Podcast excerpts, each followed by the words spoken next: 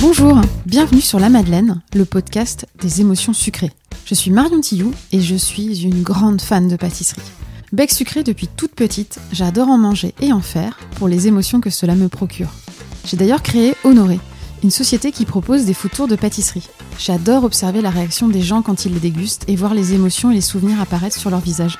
Alors avec ce podcast, j'ai décidé de vous montrer cette facette cachée de mes invités. Leur rapport à la gastronomie, leurs souvenirs sucrés d'enfance, quels gourmands ils sont devenus. Et comme j'aime bien me compliquer la vie, mes épisodes sont toujours enregistrés en présentiel, car il y a une petite surprise à chaque fois pour mes invités. Je vous laisse découvrir de quoi il s'agit, mais vous pourrez en savoir plus et accéder à des contenus exclusifs en vous abonnant à ma newsletter en bas de page du site honorezvousguides.fr. Bonne écoute On peut le dire, Birgit Dahl, mon invitée pour ce nouvel épisode, a une vie trépidante. Portée par ses origines multiples et sa passion pour la gastronomie et le fait maison, elle fut l'une des pionnières des blog food, avec son blog Cooking Out. Et on peut dire que Birgit a créé son métier autour de son envie de mettre en avant les produits et le fait maison accessibles à tous. Cette discussion a également été plus intime, puisqu'elle a partagé avec moi une période difficile de sa vie. J'espère que vous aimerez écouter cette conversation autant que j'ai aimé ce moment d'échange et de partage avec elle. Bonne écoute Hello Birgit Bonjour. Tu vas bien? Très bien. Bon, moi, je suis ravie que tu me reçoives, que tu aies la gentillesse de me recevoir chez toi. On est en septembre, hein, au moment où on enregistre. Il y a encore des belles lumières et, euh, et c'est très sympa de se retrouver ensemble. Tu connais un petit peu le principe de la Madeleine? Euh, Maintenant, j'ai écouté le premier épisode. Voilà. tu auras un petit peu moins de surprises, mais tu, tu, voilà, on va quand même en laisser un petit peu. Dans ce podcast, moi, mon but, c'est de révéler une facette de toi qu'on connaît moins, et puis aussi de révéler, euh, enfin aussi de te faire connaître et faire découvrir aux, aux éditeurs et aux éditrices. Donc pour commencer, bah, tout simplement, je vais te demander de te, te, présenter rapidement ton histoire, ton parcours, enfin rapidement ou pas forcément rapidement, mais de me raconter un peu qui tu es, Birgit. Alors, je m'appelle Birgit, je suis mariée pour une deuxième fois, j'ai trois enfants, plus quatre beaux enfants, une famille euh, bien élargie que j'essaye de bien nourrir. C'est pas toujours facile, bon, voilà. Mais euh, ça fait partie de mes objectifs dans la vie, c'est d'apporter euh, une nourriture saine à tout le monde. J'ai pas quelques batailles derrière grande moi. Mission, grande, grande mission, mission. Voilà. Bon, ça c'est pour la partie euh, personnelle. À côté de ça, euh, bah, je viens, j'ai fait des études euh, dauphine. et j'étais, j'ai bossé dans les télécoms avec une boîte anglaise. Des important. études de quoi D'économie. D'accord. Voilà. À Dauphine? À Dauphine. Après, j'ai fait, j'avais une spécialité sur la télévision télématique à l'époque. Je suis pas toute jeune. et télévision. Et donc, j'ai bossé dans les télécoms pour une boîte anglaise. Ce qui a un peu une importance que ça, ça m'a ouvert la, la culture euh, food de l'Angleterre. J'étais persuadée que c'était dégueulasse. Est-ce qu'il y en a vraiment une, du oui, coup? il y en a une. et il y a plein de choses intéressantes qui se passent en Angleterre. C'est très, ça vaut vraiment la peine d'aller voir. Bon, ça, c'est petite parenthèse. Ça a joué, en tout cas. Euh, ouais, je pense. Dans ta construction. Euh, oui, dans tous les pays dans lesquels j'ai été, tous les endroits que j'ai découverts, où j'ai passé un peu de temps, je pense qu'on marqué aussi ma cuisine, ma façon de voir les choses, on m'ont donné des ouvertures, on va dire dans la, la, façon de cuisiner. Alors, je sais, mm -hmm. avait déjà beaucoup au départ, mais à chaque fois, ça rajoute une petite couche. D'accord. Et j'ai l'impression qu'il y a beaucoup de couches. Il y a beaucoup dans de cette. couches. c'est un millefeuille de ah, d'influence. On, on, peut faire euh, beaucoup. Alors, on va peut-être commencer par les influences euh, familiales. Mm -hmm. Donc, j'ai une mère pied noir née en Algérie, donc une cuisine très méditerranéenne, très. Euh, sa mère, elle était du Périgord, une cuisine de pauvres aussi. De, on, on, ne jette rien, on, on utilise ce qu'on trouve dans la nature. J'adore. Depuis petite, on va marauder, on va chercher mmh. des, des, noix, on va des pommes, des, de la mâche sauvage, des herbes, de, tout ce qu'on trouve, on, on le cuisine. C'est vraiment, ça fait partie des, de nos habitudes, les pissenlits. Enfin, et, oui, il y a plein de choses en fait voilà. dans la nature. Je ne peux euh... pas faire une balade sans regarder qu'est-ce qu'on va pouvoir manger. c'est vraiment, ça a été aussi euh, avec une autre vision. Je vais y revenir. Donc ça, c'est la partie euh, ma cuisine de départ, hein, sur laquelle j'ai été élevée, dans laquelle j'ai, que j'ai, qui m'a été transmise. J'ai beaucoup cuisiné Mhm. avec ma maman. Elle m'a laissé beaucoup la place, mais c'est une cuisine très salée. C'est pas une cuisine sucrée. Oui. Le sucre, ça va être euh, des fruits, euh, ça va être euh, la salade d'orange à la cannelle. Mm. Les gâteaux, ça va être mon papa. Ah. la tradition du gâteau du dimanche. Ah oui, alors il y a un certain nombre de personnes comme ça qui sont Voilà. sur le gâteau du papa du dimanche. C'est Exactement. Ça, c'est le. Alors, mon père, lui, il est né au Maroc. Il a vécu au Maroc toute sa jeunesse, mais il est suédois. Euh, On va faire simple. D'accord, là on Mais fait un lui, tour. euh, il y avait les gâteaux du dimanche qui ramenait. Et les- son père est mort quand il était assez jeune et c'était lui qui était en charge d'aller acheter les gâteaux du dimanche. mhm. Il était même capable de racheter à son frère sa part de gâteau parce qu'il était tellement gourmand que c'était vraiment, euh, c'était le, le gourmand de la famille. Mhm. Alors, je- moi, j'étais pas, c'était pas, ça faisait plaisir à mon père de ramener les gâteaux, on les mangeait, c'était, voilà, Oui, c'était ça pas, participait. voilà, euh, c'était pas les choses qui me faisaient le plus euh, envie dans, euh, Mhm. et j'étais assez classique. Je prenais toujours la même chose, la religieuse au café. Bah, C'était mon gâteau.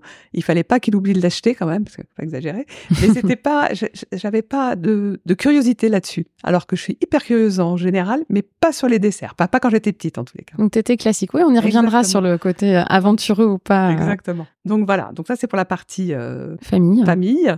Et après, bah, il y a toutes ses origines, euh, parce qu'en plus d'être suédois, il est espagnol, italien, irlandais, donc très mélangé. Donc dans sa famille, il y avait des...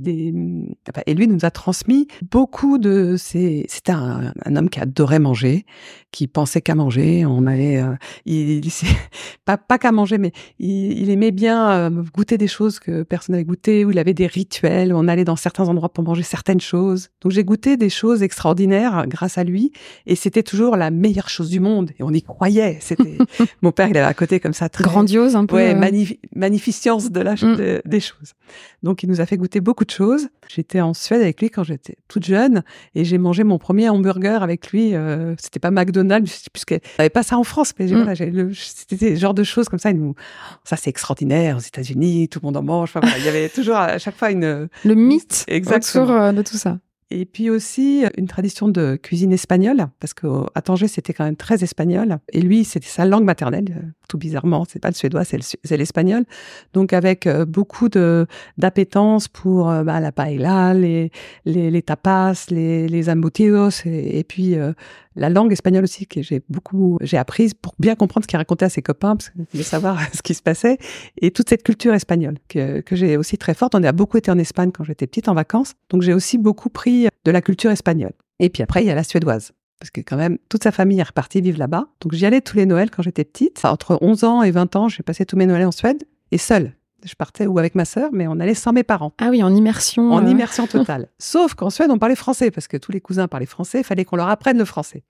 mais on, on, on- on entendait le suédois, on voyait, puis ils nous disaient, de toute façon, c'est pas la peine d'apprendre le suédois, il y a 9 millions, ça suffit. C'est pas suffisant. Personne parle cette langue ailleurs qu'en Suède. Exactement. Mais mine de rien, il y avait quand même des choses qui sont rentrées dans notre, euh, enfin, dans mes oreilles et puis dans. Tu parles un peu suédois? Je parle un tout petit peu suédois. Je- J'essaye d'apprendre, mais en fait, je le comprends mieux que je ne le parle. Mais même là, on a, on a du chemin à faire. D'accord, je te ferai pas de blagues sur les noms de meubles Ikea et tout ça, du peux, coup. hein. On parle tous un petit peu suédois. Exactement. Et vous le prononcez peut-être pas aussi bien. Oui, non, non, probablement.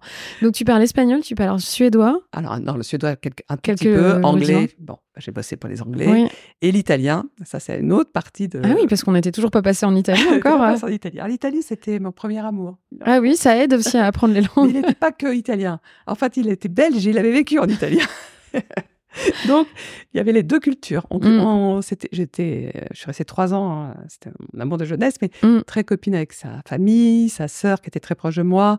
On faisait euh, beaucoup la cuisine ensemble, on parlait Grand- beaucoup ouais, de cuisine. Grande nation gastronomique, euh, l'Italie. Voilà, j'ai, app- j'ai appris euh, à recuire les pâtes, euh, comment cuire les pâtes. Enfin, j'ai appris beaucoup de choses. Et puis sur la Belgique aussi, parce que du coup, ils avaient aussi une culture nordique Oui. qui allait assez bien avec la Suède. Donc voilà. Donc on a déjà le petit tour. Ouais, et la France dans tout ça alors Ah, la France, c'est ma grand-mère.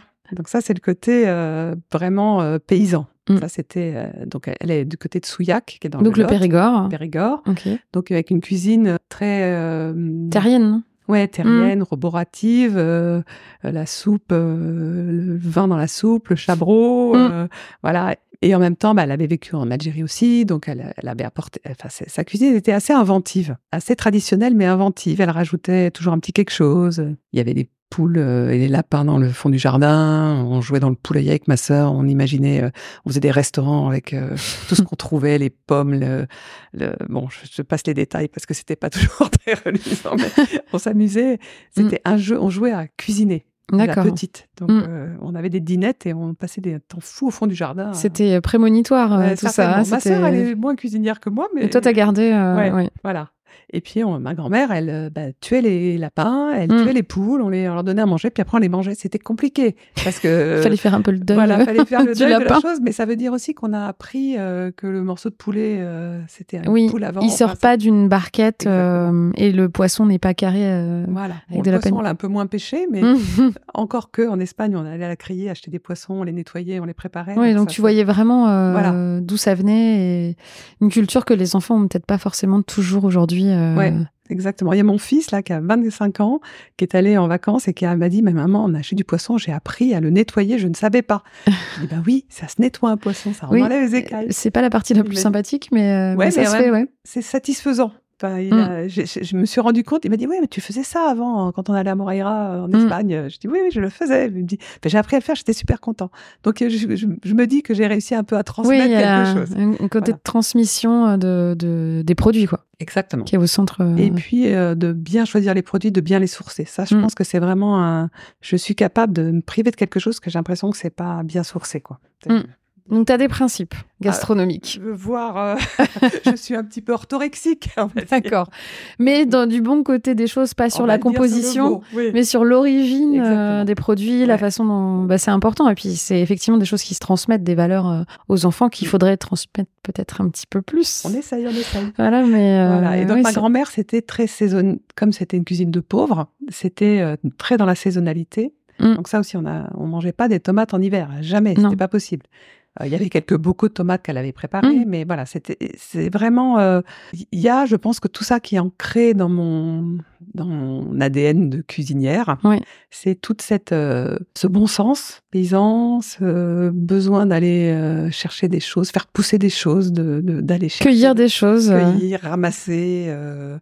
Le plus on trouve, le mieux c'est. hein. Oui, oui, puis c'est des choses assez simples au final. Mais alors du coup, ce... tu nous as parlé un tout petit peu de ton passage dans les télécoms, Mhm. mais tu es aussi autrice. Alors Donc ça, comment ça- comment t'es passée de euh, ça- télécom à autrice de livres culinaires Alors ça a commencé par un bilan de compétences, la quarantaine, Je vois bien euh, ce que tu veux dire. où là, Donc il y a pas si longtemps en fait. ouais, quand t'as- même, 17 Non. ans. Mais tu as travaillé longtemps dans les télécoms Oui, Ou, euh, 17 ans. Ah oui, 17 ans pardon, dans les télécoms Et, ça et fait après 17 ans. c'est OK, ah voilà, c'est pas moi qui ai juste pas mal Non, non. compris. 17 ans et 17 ans. Bilan Je travaillais 23 ans dans les télécoms, mais 17 ans dans la même boîte. En fait, J'ai- j'étais restée dans Ok. 17 ans dans la même boîte.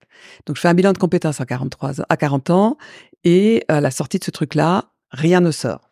Si ce n'est que la personne qui me suivait me dit, de toute façon, vous pouvez tout faire, faut juste que vous trouviez une idée. Donc, juste juste trouver une idée. Oui, mais elle m'a donné la confiance en me disant que je pouvais monter une boîte, quoi. Vous êtes Mhm. capable de monter une boîte, vous avez tout, tout ce qu'il faut pour le faire. Maintenant, trouvez l'idée qui va vous plaire. transcender euh, Exactement. ouais.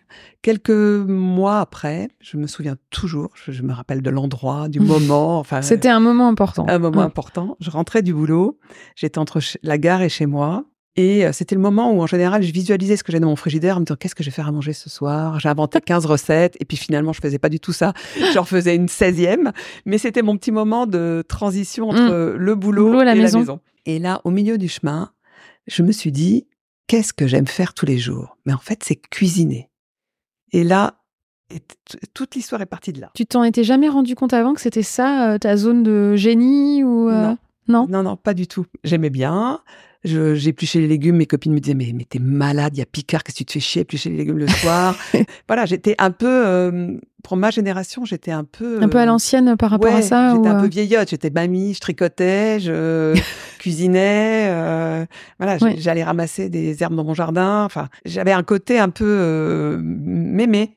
Mais aujourd'hui, Mm. euh, tout le monde me dit je suis une sainte d'avoir fait ça. Donc euh, bon, ça dépend des générations, ça Ouais. dépend des moments. Donc arrive cette histoire de qu'est-ce que j'aime faire tous les jours, cuisiner. Et là, bah, qu'est-ce que tu fais de ça hein? C'est bien oui gentil. tu ouvres un resto euh, tu... ouais. Alors, J'ouvre un resto. J'avais trois enfants qui étaient pas tout jeunes, enfin qui étaient jeunes, pardon. ouais. J'avais un mari euh, médecin, beaucoup absent, qui était aussi très investi dans le sport, donc qui était pas souvent là. Donc Mm. je pouvais pas en plus rajouter le fait Oui. d'aller euh, avoir un resto. Puis je me sentais pas le comment dire, la fibre de faire toujours la même chose. Moi, ce que j'aime, c'est faire des recettes différentes tous les jours. On Mhm. me le reproche des fois à la maison en me disant mais c'était bon, pourquoi tu le refais pas? Parce qu'en fait, j'ai envie de faire des choses nouvelles. Bon, ça c'est une autre histoire. Et puis on m'offre un livre, une copine qui m'offre un livre qui s'appelle Jeune femme suédoise cherche cobaye pour goûter ses inventions. C'était moi. jeune femme, bon, j'étais encore jeune, suédoise, j'en avais En un petit partie. goût. cherche cobaye pour goûter ses inventions, c'était tout à fait ça. Donc je, je lis ce livre et je dis, je suis capable de faire un livre pareil.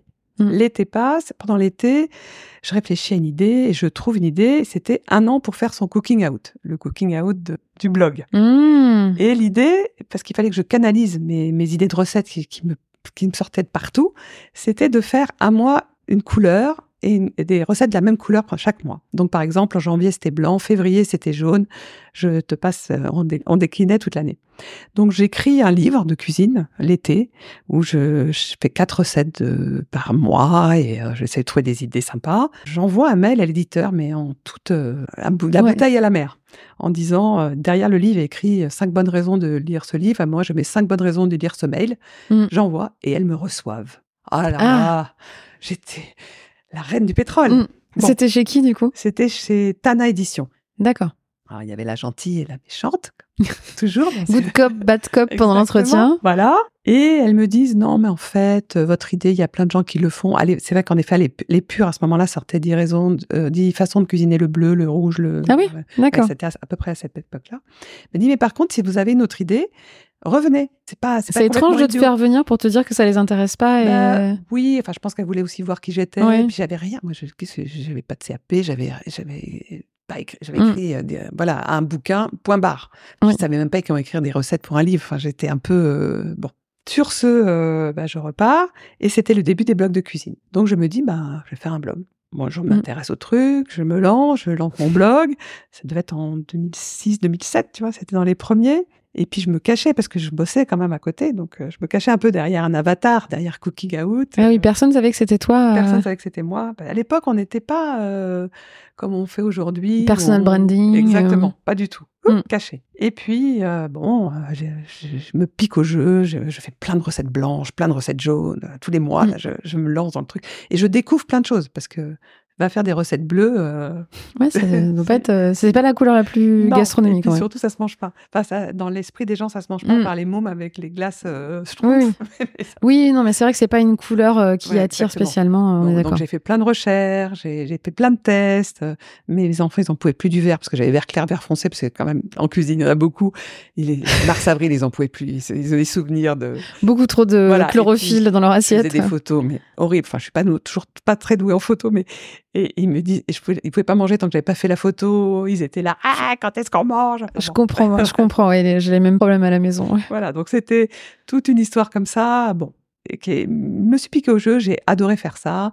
Et puis j'ai commencé à avoir quelques relations avec quelques blogueurs quand même, parce qu'on s'envoyait des commentaires, des messages. Il y avait tout un système de chaînes, on s'envoyait des cadeaux, euh, des produits. C'était très bon enfant les débuts des blogueurs. C'était c'était vraiment sympa. C'était moins le panier de crabe euh, actuel, Oui, peut-être de l'influence je- parfois. ouais, euh. Enfin, je sais pas. Je pense que dans la cuisine, c'est un peu moins pan- panier de crabe parce qu'il y a cet, cet esprit de partage. Mm. Et manger, c'est quand ça reste quelque chose d'agréable et que tout Oui. le monde aime. Et Donc les gens se détendent un peu. euh. un petit peu. Bon, il y aura toujours, mais au moins il y a. Je pense que c'est plus facile que la Il mode. y a cette base-là, oui, oui, que par rapport à d'autres milieux comme le lifestyle ou la mode. ou- Exactement. Mm. Se manger, c'est se, nourrir et se nourrir, c'est partager. Enfin, il Oui. y a- il y, a, il y a quelque chose comme Oui, ça on qui est moins dans le paraître. Que... un peu plus bienveillant, on va Mm. dire. Bon, bref, tout ça pour dire que je suis dans ce blog, hein, je continue. Et puis ma fille avait à l'époque, elle, est- elle était en, elle venait finir sa sixième, Mhm. elle rentre en cinquième, et j'avais déjà fait le coup chez moi. Elle me dit, je ne veux plus manger à la cantine, c'est dégueulasse. Et je lui dis ok. Et du coup, euh, je lui dis d'accord, je veux bien, mais déjà il y avait 20 minutes à pied pour euh, rentrer du collège, puis 20 minutes pour y retourner. Il fallait que ça soit rapide, concis. J'avais donc mes cinq ans, mes trois enfants, on était cinq à table le soir. Il n'y avait pas obligatoirement des restes pour elle le lendemain. Mm. Donc je lui dis, il va falloir que tu cuisines, il va falloir que tu t'y mettes. Et je vais essayer de te trouver des recettes, enfin adapter mes recettes à toi. Et euh, je raconte ça à une copine qui me dit, mais c'est ça le livre que tu dois écrire. Donc, ni une ni deux, je fais faire un petit footing, mes idées se remettent dans la place. Ah, toi, tu, c'est, c'est aussi en courant que t'as. Bah, à l'époque, oui, maintenant je cours moins, Ouais. mais, Ouais, mais c'est dans l'activité. D'accord, oui, je comprends tout à fait. Voilà. Il doit y avoir un, un phénomène de vidange du cerveau, oui. je sais pas. Oui, oui, je suis d'accord. Voilà, donc euh, Tu réfléchis, tu lors pars. de mon footing, je, le titre m'arrive et le plan dans la foulée. Donc, Mm. Le livre s'appelait Si tu sèches la cantine, je te colle en cuisine. Donc l'idée c'est je Ah rentre de l'école, le midi et je me fais un petit repas Mm. vite fait euh, en 10 minutes, 20 minutes, 30 minutes. Euh, j'avais fait avec les saisons, j'avais respecté tout à fait le code de, de l'école. Donc, Mm. euh, dans le livre, il y a euh, des, des consignes, mais un petit peu comme un cahier de correspondance entre les parents D'accord, t'avais élèves. pris euh, l'imaginaire de l'école pour. Et puis, comme euh, ben, on n'a pas le temps de faire du sucré euh, quand on est Mm. euh, on rentre le midi déjeuner, Oui. puis que c'est quand même quelque chose qui est important pour les, les jeunes, enfin les enfants, de faire des gâteaux. C'est les pre- c'est leur première. En général, on commence par faire des gâteaux quand on va en cuisine. Donc j'avais quelques chaque trimestre, j'avais une fiesta euh, pour pouvoir faire des gâteaux. voilà. Ah oui, pour apporter quand même la partie Sucrée. sucrée Et dans avec le des livre. recettes un petit peu plus longues que ce qu'on faisait pour les Pour la le partie, midi, ouais, parce que le gâteau cuit en, en 10 minutes c'est compliqué. Mm. On n'y arrive pas. Mais voilà, donc Ouais. c'était un peu ça l'idée. Donc ça c'était ce, ce livre est paru en bah, voilà. Donc je re- renvoie mon mail à ma- mon éditrice qui me dit Banco, celui-là on le prend, vous avez deux ans pour le faire. Bon, je pense que ça a été Ouais. euh, mon premier chèque d'avaloir. Euh, Je pense que j'aurais pu l'encadrer, euh, l'afficher. euh, Ouais. ça a été quelque chose, ça m'a fait me dire que c'était possible. Mm. Voilà. J'avais une, juste- une certaine justification, une certaine Oui, légitimité bah, c'est sûr que. voilà, à faire ça. Ça Donc j'ai, écrit ce livre. Ma fille m'a corrigé faute d'orthographe. Ah, Travail d'équipe, c'est bien. Et puis surtout, c'était celle qui testait les recettes. Parce que du coup, euh, Mm. Vous, avez, vous avez l'habitude de travailler ensemble, du coup, avec ta Bah, fille. On c'est en ça, on parlera a commencé après. hein. comme ça.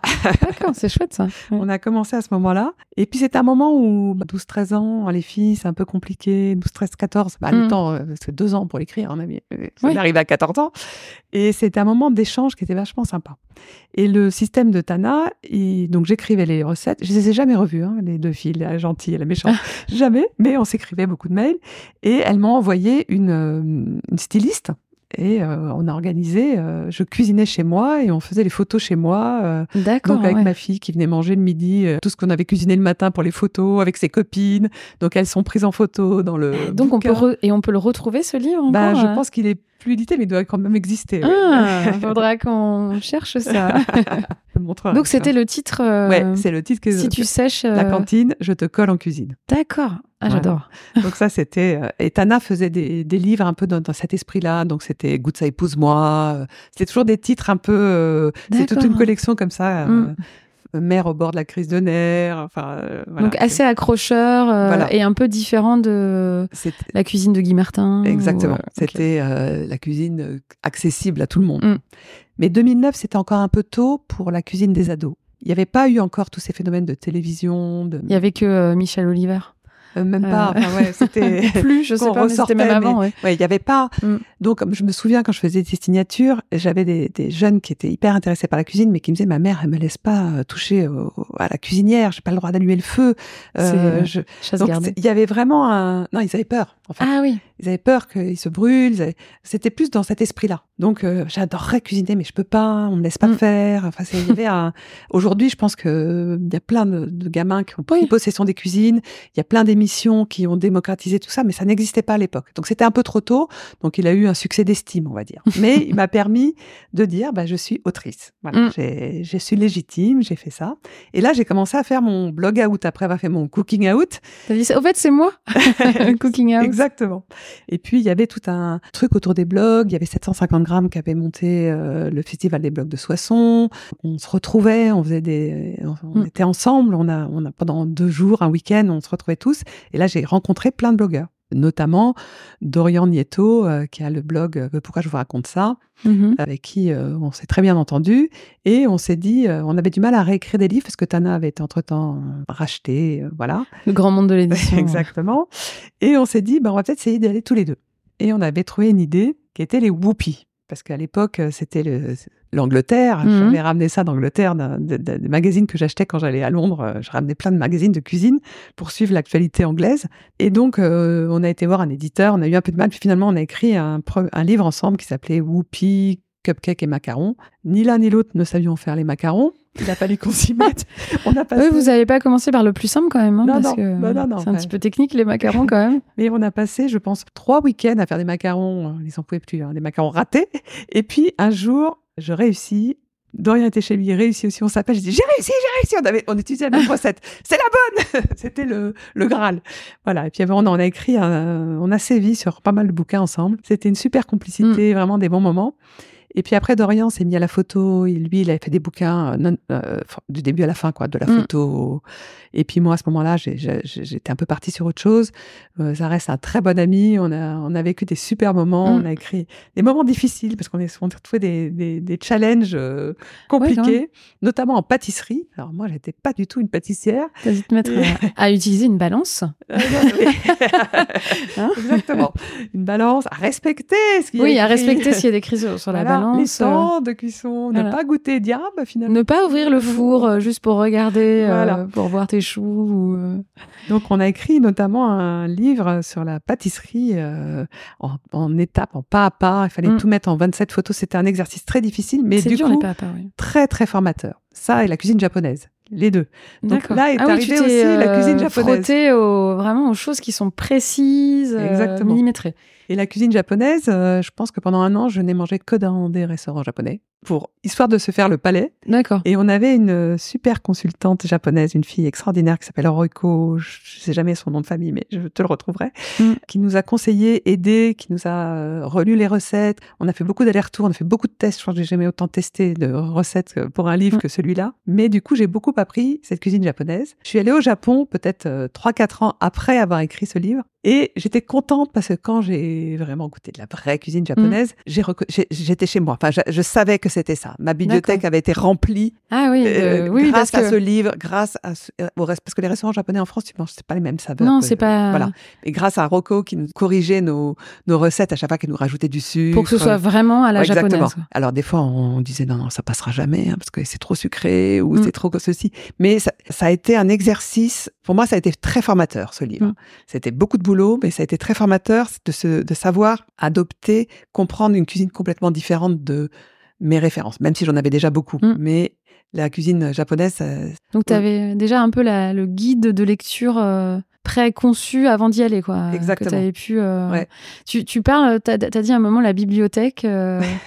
Donc euh, c'est peut-être le moment de parler justement de cette histoire de, de goût qu'on a évoqué un petit peu avant de débuter l'enregistrement, euh, et puis qui moi résonne beaucoup dans la pâtissologie et ce que j'explique souvent euh, à mes clients pendant les parcours, c'est que le goût c'est une, c'est une construction de notre cerveau en fait, et c'est beaucoup d'éducation. Donc toi tu as une faculté particulière. Oui, j'ai découvert, alors c'est une, période de ma vie qui n'a pas été facile, pendant que j'ai eu un cancer du sein, j'ai eu de la chimio, radio et de l'hormono, mais c'est la chimio surtout qui a été, euh, qui a été révélatrice, même euh, si ça peut pas toujours été un moment très sympa, mais avec la chimio, on perd le goût. Mm-hmm. J'ai pas perdu l'odorat, mais j'ai perdu le goût. Et j'ai continué à cuisiner parce que ça restait quelque chose qui était important pour moi. Et euh, bah, j'étais avec mon nouveau compagnon, ça faisait un an et demi qu'on était ensemble. C'était une des choses qui nous a reliés aussi, c'est la cuisine. Donc je voulais pas tout lâcher comme ça. Et puis ça m'occupait, ça m'occupait. D'abord mon esprit a été toujours à inventer des recettes, à les imaginer et compagnie. Mais j'avais un goût de carton, c'était horrible. Quoi. Donc euh, quand je goûtais, c'était compliqué. Donc j'ai cuisiné au départ avec mes recettes euh, que je connaissais bien. Et puis j'ai continué à inventer parce que ça fait partie de moi. J'ouvrais le placard à épices, je prenais un truc, j'essayais, je mettais dedans. Mais à l'aveugle. À l'aveugle. Complètement quoi. En fait, à l'aveugle, oui et non, parce que dans ma tête, un petit peu à la manière dont les gens euh, savent lire une, des notes de musique mmh. et entendre de la musique, ben moi, je me suis rendu compte que je savais mettre un ingrédient, lire une recette et voir la recette, enfin, imaginer le goût de la recette derrière. Et j'ai compris que j'avais une bibliothèque et que ma bibliothèque, elle était déjà bien remplie qu'il y avait cette cuisine espagnole, cette cuisine méditerranéenne, Afrique du Nord, pied noir assez ancré, la suédoise que j'avais acquise en allant dans ma famille, la belge, l'italienne, euh, la japonaise que j'avais appris en faisant euh, ce, livre, Là, j'ai aussi été en Asie. J'étais vraiment, euh, j'étais au Vietnam, j'étais au Laos. C'est des goûts qui m'ont percuté les, premières fois en Asie. Enfin, les, je suis allée que deux fois, mais deux, trois fois. Mais ça a été euh, des chocs gustatifs, culturels, euh, qui. Et je me suis rendu compte que je les avais intégrés dans ma tête, qu'ils étaient là. vraiment imprimé. Exactement. De manière pérenne. Ouais, et que c'était là. Et donc, ça m'a servi pendant tout ce moment mmh. où j'avais pas de goût. Et alors là, je me suis aussi rendu compte que je ne mangeais pas par gourmandise, mais je mangeais par faim. Donc j'ai arrêté de manger. Enfin, je mangeais très peu parce que je mange pour le partage, je mange quand je suis à table, quand j'ai le goût qui me soutient, qui me porte. Oui, qui t'apporte des choses. Là, je euh, peux être très gourmande. Oui. Mais quand je n'ai plus mon palais, et ben là, euh, je suis vite rassasiée. Oui, il te restait l'odorat, mais ça suffisait pas. Exactement, ça suffisait pas. Et euh, mon oncologue m'avait dit, de toute façon, avec la chimio, vous allez grossir. Et je dis, pas moi. et en effet, j'ai pas grossi, j'ai maigri et je, je n'ai discuté avec elle. Et elle m'a dit, en fait, les gens, quand ils font de la chimio, ils perdent le goût et ils se réfugient dans le sucré qui est leur. Ou ils ont euh, encore euh, peut-être un peu de goût. euh, Non, en même fait- pas? non, non, ils ont leur référence, justement. Leur référence de sucré petit. Mm. Quand ils mangent un gâteau au chocolat, ils ont le goût du gâteau au chocolat.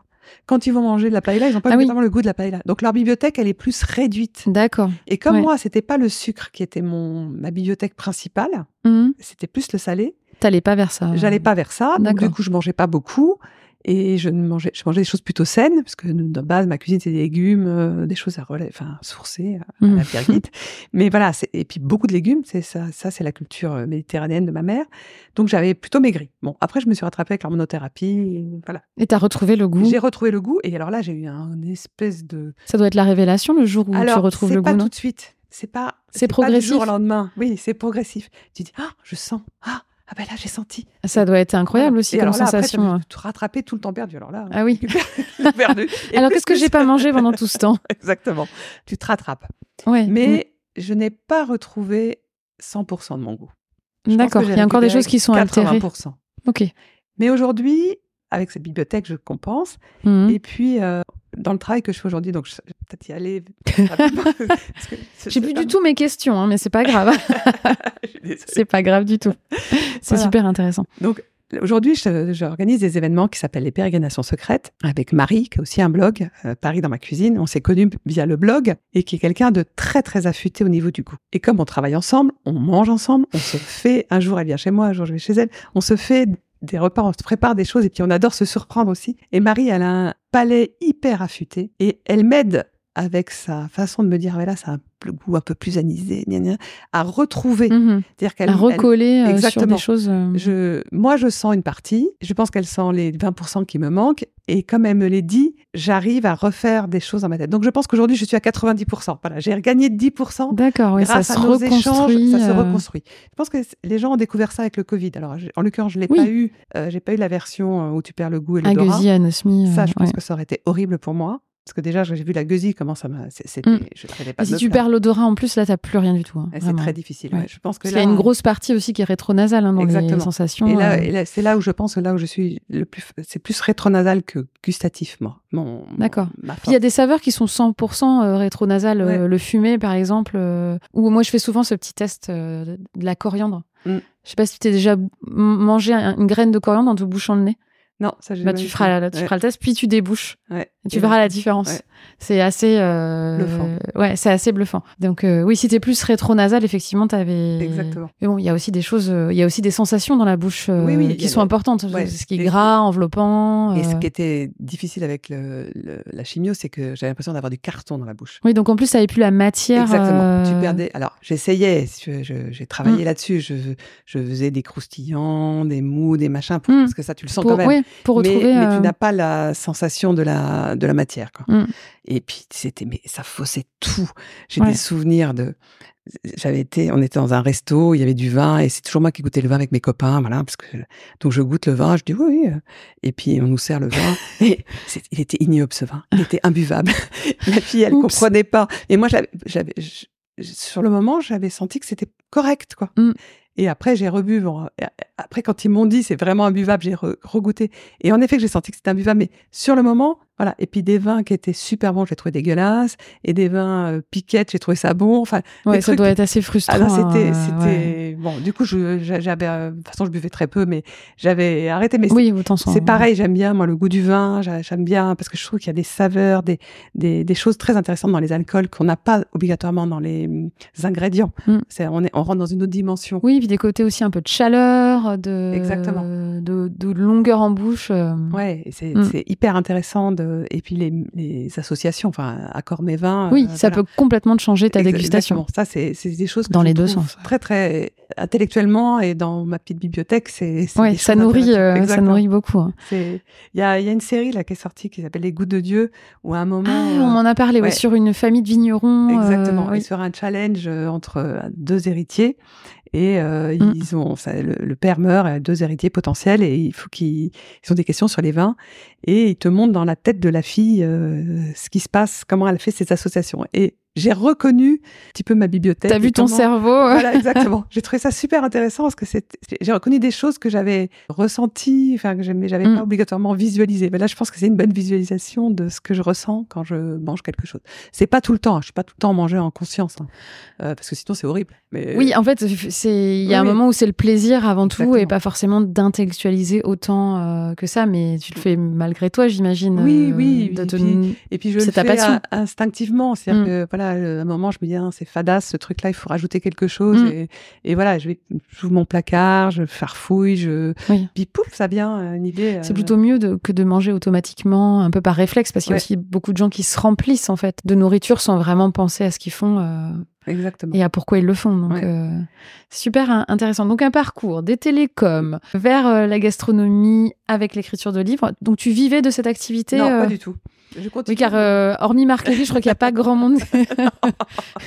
Note pour les maisons d'édition. C'est compliqué. c'est- euh, non, non. Alors, euh, alors, du coup, donc je connaissais tous les blogueurs et je me suis dit, il y a un truc à faire avec les blogueurs parce que euh, moi, je vais pas être, je vais pas développer mon blog. Je suis pas assez consensuelle, je suis pas assez bonne en photo. Je connaissais, j'ai compris mes limites pour que mon blog euh, décolle. Je rentrais pas tout à fait dans le moule et je voulais pas y rentrer, même Mm. si je savais très bien les codes sur lesquels il faudrait aller. Je pense que je suis pareil avec Instagram. Je rentre pas vraiment dans le moule. Je fais ce que j'aime. Pas ce qu'on attend de moi. Voilà. Bon, bref, ça c'est parenthèse ouverte Mm. et fermée. Donc, j'ai continué à bosser dans ma télécom. Et puis, je suis allée au Vietnam et j'avais une amie qui habitait, qui est rentrée et euh, on parlait beaucoup d'épices, on discutait beaucoup de recettes épicées et compagnie. Et on s'est dit, les gens ne savent pas utiliser les épices, comment on peut faire? Donc, on a créé une boîte qui s'appelait Spicy Kit. C'était Mhm. un kit d'épices pour une recette. Donc, je crée les recettes, et je continue à travailler, j'écris mes livres, j'avais mes trois enfants, j'ai une période un peu hyperactive. Oui, je vois J'avais ça, 40 ans, c'est tu sais, L'énergie. euh, Ah, je vois pas du tout de quoi tu parles. Si, si, je crois que tu Mm. vois. bon, bref, on monte cette boîte. Elle était, euh, elle faisait ses petits kits dans les épices. On faisait des marchés de Noël. On voulait développer le truc. On voulait l'ouvrir à autre chose parce qu'on s'est rendu compte qu'on n'arrivait pas. à- C'était le moment des débuts des réseaux sociaux, de Twitter. Donc, euh, je me suis dit, il faut mettre Spicy Kid sur Twitter. Il faut trouver un Mhm. truc. Et donc, j'étais pas très bonne là-dedans. Donc, j'avais repéré une de mes copines de blog, Anna, du blog euh, Nika Panika, qui, euh, elle, euh, était assez affûtée sur les réseaux sociaux, elle avait bien compris le truc. Donc, je lui ai dit, Anna, faut que tu nous aides à faire ça. Bon, alors on commence à travailler là-dessus. Sur ce, ben, mes télécoms, ça commençait à sentir le roussi. Donc, j'ai décidé d'arrêter. Enfin, j'ai négocié ma sortie avec les télécoms. Et puis, il s'est trouvé qu'à ce moment-là, je me suis séparée de mon mari. Et puis, il s'est trouvé que mon associé avec laquelle j'avais monté Spicy Kit me dit, ben, moi, je vais vivre en Chine avec mon mari qui repart. Et je me suis dit, bon, on arrête Spicy je vais pas le faire toute seule dans ma cuisine. Faut que je trouve une autre idée. Donc, euh, ben, j'ai un peu fait un, T'as pivoté, comme on va dire un erase oup, de la vie d'avant. Et là, il faut se réinventer. Bon, heureusement, j'avais euh, le chômage. Enfin, je pouvais euh, un petit peu euh, travailler avec ça. Et donc, avec Anna, on s'est dit, euh, faut faire quelque chose avec les blogs. Nous, nos blogs, ils sont petits, trop niche. On n'arrivera pas à, à développer ça. On n'est pas assez rigoureuse pour le faire. Et on a, on a rencontré, enfin, on connaissait Damien qui avait créé, de 750 grammes, qui avait créé le blog. Chef Damien Chef Damien. Et on lui a dit, écoute, ton, ton truc à Soissons, c'est super, mais ça sera encore mieux à Paris. Sur ce, il nous a dit, allez-y les filles, inventez-moi un concept parisien. Donc on a fait Sugar, Sugar and Web, on a fait Apéro and Web, on a monté des événements avec lui, Avec des blogueurs. des blogueurs et euh, des marques, des partenaires qui participaient à, à ça. Donc c'était le début des, partenariats euh, construits entre les blogueurs et les, et les marques. Exactement, via euh, des événements comme ça. Et pendant ce temps, on avait rencontré Google Plus. C'était le début de qui voulait concurrencer Ah oui Facebook. Voilà. Et, ah, j'avais euh, oublié. Eh ben. Pas moi parce que c'était mon premier client de ma boîte. On n'oublie pas Google Plus. Google, son premier client, c'est classe quand même. Ouais, c'est pas mal, c'est Voilà. pas mal. Et. Google nous avait identifié comme étant, euh, comme connaissant très bien toute la foodosphère. Et Mhm. nous avait demandé de leur faire une étude sur euh, la foodosphère. Donc avec Anna, moi j'avais un passé de consultant parce que dans mes télécoms j'avais aussi fait du consultant, du consulting pardon. Donc avec Anna, on a fait un truc. C'était, je me souviens, un week-end du 14 juillet. La boîte était même pas créée. J'aurais fait une étude. On Mhm. leur avait trouvé 100 personnes. machin. on va leur présenter, ils nous disent génial, très bien, euh, mais vite on crée la boîte pour récupérer les sous. Fake it until you make it, c'est ça Si, si, on a une boîte, c'est si, pourquoi Un numéro de TVA, oui, oui, je vais vous trouver Oui, ça? donnez-moi deux jours. c'est à peu près ça. Et puis quand on va faire la présentation, à la fin de la présentation, euh, je, je dis je peux aller aux toilettes et Chloé me dit oui mais il faut que je vous amène parce que euh, ici euh, c'est les consignes. Et je dis mais vous avez une cuisine là? Elle me dit bah oui. Je dis bah vous voulez rencontrer la Foodosphère là On fait un atelier de cuisine. Je vous Mm. organise des ateliers de cuisine avec la Foodosphère. Elle me dit je vais y réfléchir. 14 juillet, en fait, 20 juillet. Le 28 août, elle nous appelle, nous dit vous nous organisez un atelier de cuisine avec euh, 15 personnes de la foodosphère qu'on a identifiée. Voilà, c'est budget de temps. Débrouillez-vous. Je venais d'écrire un livre avec, euh, Dorian euh, et Claire euh, Chou-Gougère. Et je dis à Anna, on va faire, venez vous faire chouchouter par Google. Et on a fait un atelier chou. Et euh, on en a fait, je sais pas, 8 ou 9 avec Google. C'était vraiment des super moments. Puis ça nous a permis, nous, aussi d'inviter, de rencontrer toute la foodosphère. Donc il y avait euh, il y avait des gens qui étaient qui écrivaient des, des- qui avaient des blogs, d'autres qui avaient des qui montaient des choses, des, des, des événements. Enfin, on a fait on a rencontré énormément de gens autour de ça. Donc ça t'a aussi créé un grand réseau euh, dans ce, Exactement. dans ce monde-là. Ouais, euh, des gens avec qui j'ai encore beaucoup de contacts. euh, Mm. euh, C'était vraiment un- des super bons moments. Puis après, Marmiton est venu nous chercher. On a créé les journées Marmiton avec euh, Christophe Duhamel, qui est aussi un quelqu'un avec qui j'ai toujours de très bonnes relations. On s'est- on Mm. S'apprécie beaucoup. On a travaillé ensemble. On faisait aussi beaucoup d'ateliers pour des marques. Enfin, on a pas mal développé tout ça. Et arrivé le cancer. Alors là, c'est compliqué. D'accord, Une oui. boîte. euh, Oui, quand t'es indépendant. euh, Exactement. Donc on était deux indépendantes. Moi, j'ai toujours travaillé en, en binôme. Je sais Mm. pas faire toute seule en fait. J'ai beaucoup de mal. Mais c'est c'est bien parce que ça permet quand une, euh, un ou une est un peu bas, que l'autre soit à l'opposé, etc. Quand on est tout seul, c'est pas. Pas facile. tu dois assumer les hauts et les bas euh, tout seul. Donc, euh, Donc Anna, elle a assuré euh, pendant toute cette partie-là. Et puis quand je suis revenue, je suis revenue trop tôt, je pense. Elle, elle était en partie basse et euh, j'ai pas réussi à, à porter le tout. Et puis, en étant mieux- déjà pas à 100%. Exactement. Il valait mieux qu'on arrête, donc on a arrêté. Bon, j'ai gardé la structure, j'ai continué à faire quelques petits trucs. Elle, de son côté, elle en a fait aussi. Et puis, euh, arrivé un moment où il fallait que je passe à autre chose. Mm. Et là est arrivé euh, les pérégrinations secrètes. Marie. euh, Voilà, il fallait passer à Instagram parce qu'en fait, qu'on est on, euh, avec Anna, notre cœur de cible et les gens qu'on connaissait bien, c'était le blog et ça devenait Asbin parce que c'est un milieu qui bouge beaucoup. Oui. Et Mm. donc avec Marie, on est parti sur Instagram et on a créé les pérégrinations secrètes euh, un petit peu par hasard. Et qui est aussi finalement une collaboration entre les marques et. Exactement. Alors, C'est du un coup, une même- foodosphère euh, qui est plus réseaux sociaux maintenant. Exactement. On reste un peu sur la même idée. On rencontre des chefs, on Mm. rencontre des, des gens extraordinaires qui ont des, des, des artisans, des gens d'exception autour de la, du food, et puis des marques partenaires qui nous suivent dans nos aventures et qui nous permettent d'organiser ces événements-là. Et tout ça, on invite des influenceurs Mm. qui peuvent euh, bénéficier Et, du coup, partager. et euh, partager sur leurs réseaux sociaux euh, les pérégrinations secrètes. D'accord. Et donc, ça fait combien de, de temps maintenant que vous Alors, faites ça ça avec va Marie? faire 4 ans. Euh, D'accord. C'était en novembre 2019, juste avant le Covid. Oui. On a eu le temps d'en faire deux. Mhm. Et puis il y a eu le Covid. Alors on a fait des pérégrinations sur canapé, en Zoom. Ah oui, Avec non, mais en fait, il faut s'adapter. hein, Ça Ah, développe la créativité. hein, On a euh. été assez forte. Euh, Je crois Écoute, euh, a- moi, je me suis lancée le 31 mars 2020. Tu vois, euh, il y a des gens aussi comme ça qui ont le sens du timing. Après, on s'adapte. hein, euh, Exactement. et On puis, on trouve des solutions. on a fait des déjeuners quand il y avait des couvre-feux. On a testé Oui. nos influenceurs dans le parking, dans, la voiture, dans ma voiture avec une Oui, j'en ai entendu parler, effectivement. Voilà. On, on s'est adapté. Et... Après, il y avait des commerces qui sont restés ouverts aussi. Bien hein, sûr, donc, euh, Exactement. Mais après, on pouvait pas y aller à tous. Enfin, on, Oui. on a adapté le nombre, on a adapté le format. Et puis, euh, on a créé. euh, bah, c'est une grande famille, ces pérégrinations secrètes entre euh, nos partenaires, nos chefs, nos influenceurs. C'est des moments, euh, je sais pas, il y a une espèce de magie à chaque fois qu'on en fait. Mm. Je sais pas, je, je sais pas expliquer, euh, mais c'est beaucoup de boulot, c'est beaucoup d'investissement, mais à chaque fois, on sort de là, on se dit, on est sur notre petit nuage. Et comme dirait, j'ai un copain qui me dit, oui, mais peut-être descendre de ton nuage. Pourquoi faire? Vraiment? Ouais, mais vraiment, pour recommencer. D'accord, mais c'est hyper intéressant tout ce, tout ce parcours. Alors, Mhm. une de mes questions euh, qui arrive après, c'est de, mais je pense que je- on y a déjà pas mal répondu. Mhm. C'est ton rapport à la gastronomie et euh, si tu te qualifies en fait de, de gourmande ou pas. C'est pas forcément une évidence euh, toujours parce que derrière la gourmandise, il y a euh, parfois quelque chose de négatif un peu.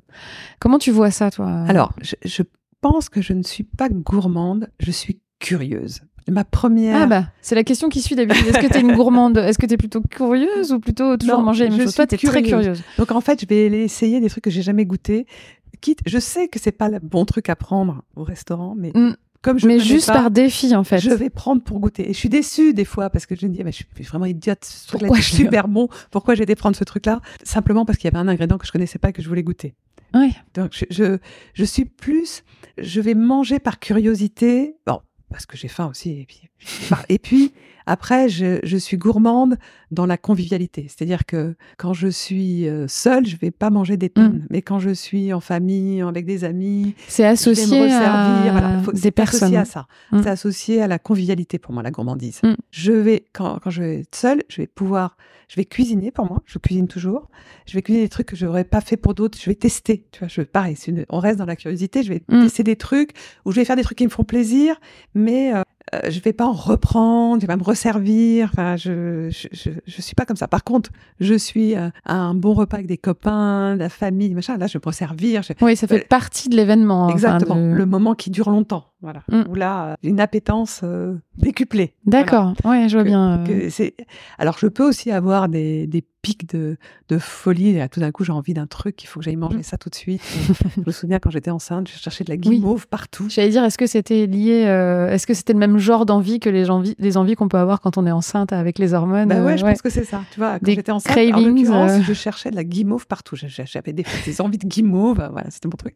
Mais là, je, alors j'ai toujours mon petit éclair à café- au café là, La religieuse ou la religieuse, mais là Mm. maintenant il est plutôt l'éclair. Je trouve que c'est plus facile à manger. Les- Oui, c'est plus facile. Moi, je trouve dommage qu'on ait abandonné euh, autant les religieuses Ouais, parce c'est que c'est quand même plus gourmand. Ouais, Qu'un éclair. j'ai un petit peu de mauvaise conscience. Ah, tu peux manger juste le petit chou, puis Ouais, après non, ça, j'arrive pas. euh, le gros chou plus tard. euh, non, c'est pas possible. Non, ça, ça, par contre, je sais pas, je suis assez compulsive. Ça, je sais pas attendre.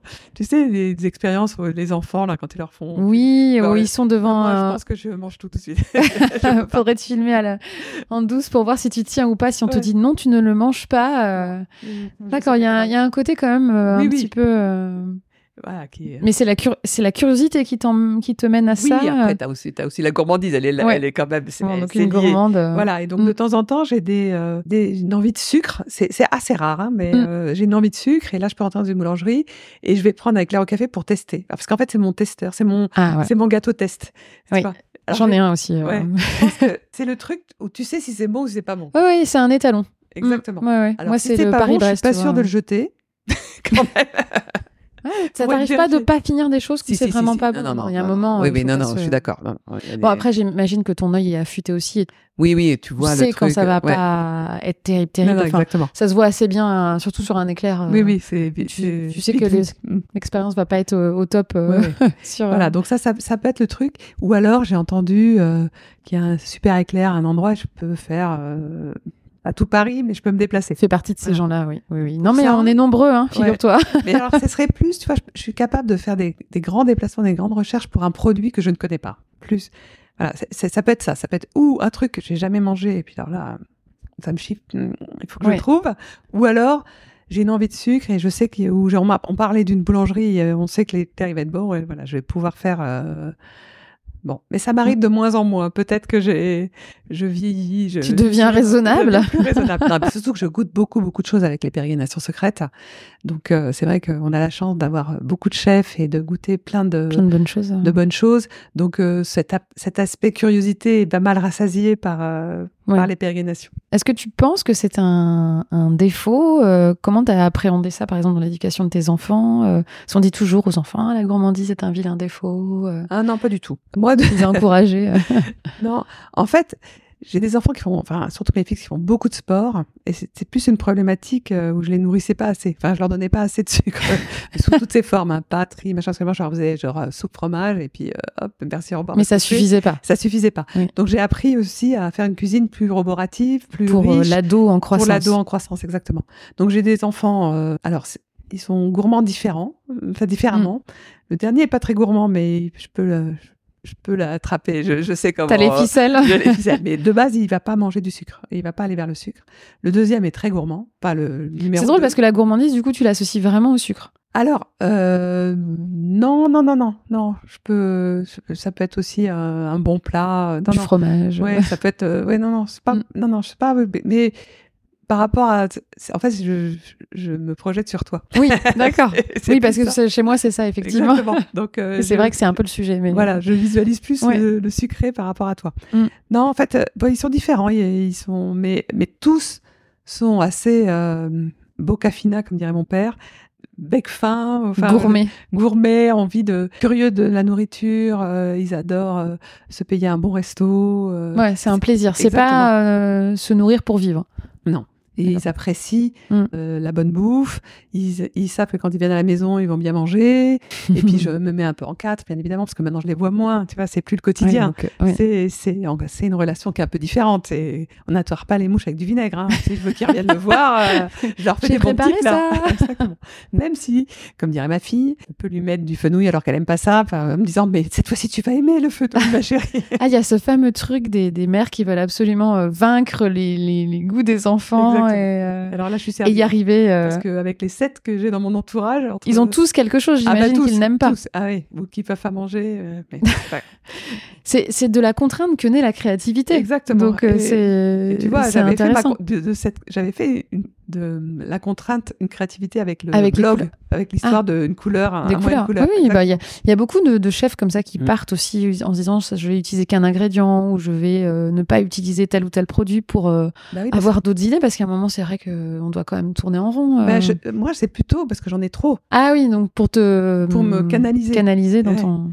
Ah, mais je, par exemple, quand je fais le marché, je vais jamais faire des courses pour faire une recette. Je vais faire des courses et après, je fais les recettes avec les courses que j'ai faites. Selon ce qui. Ah oui, tu pars pas avec ta liste.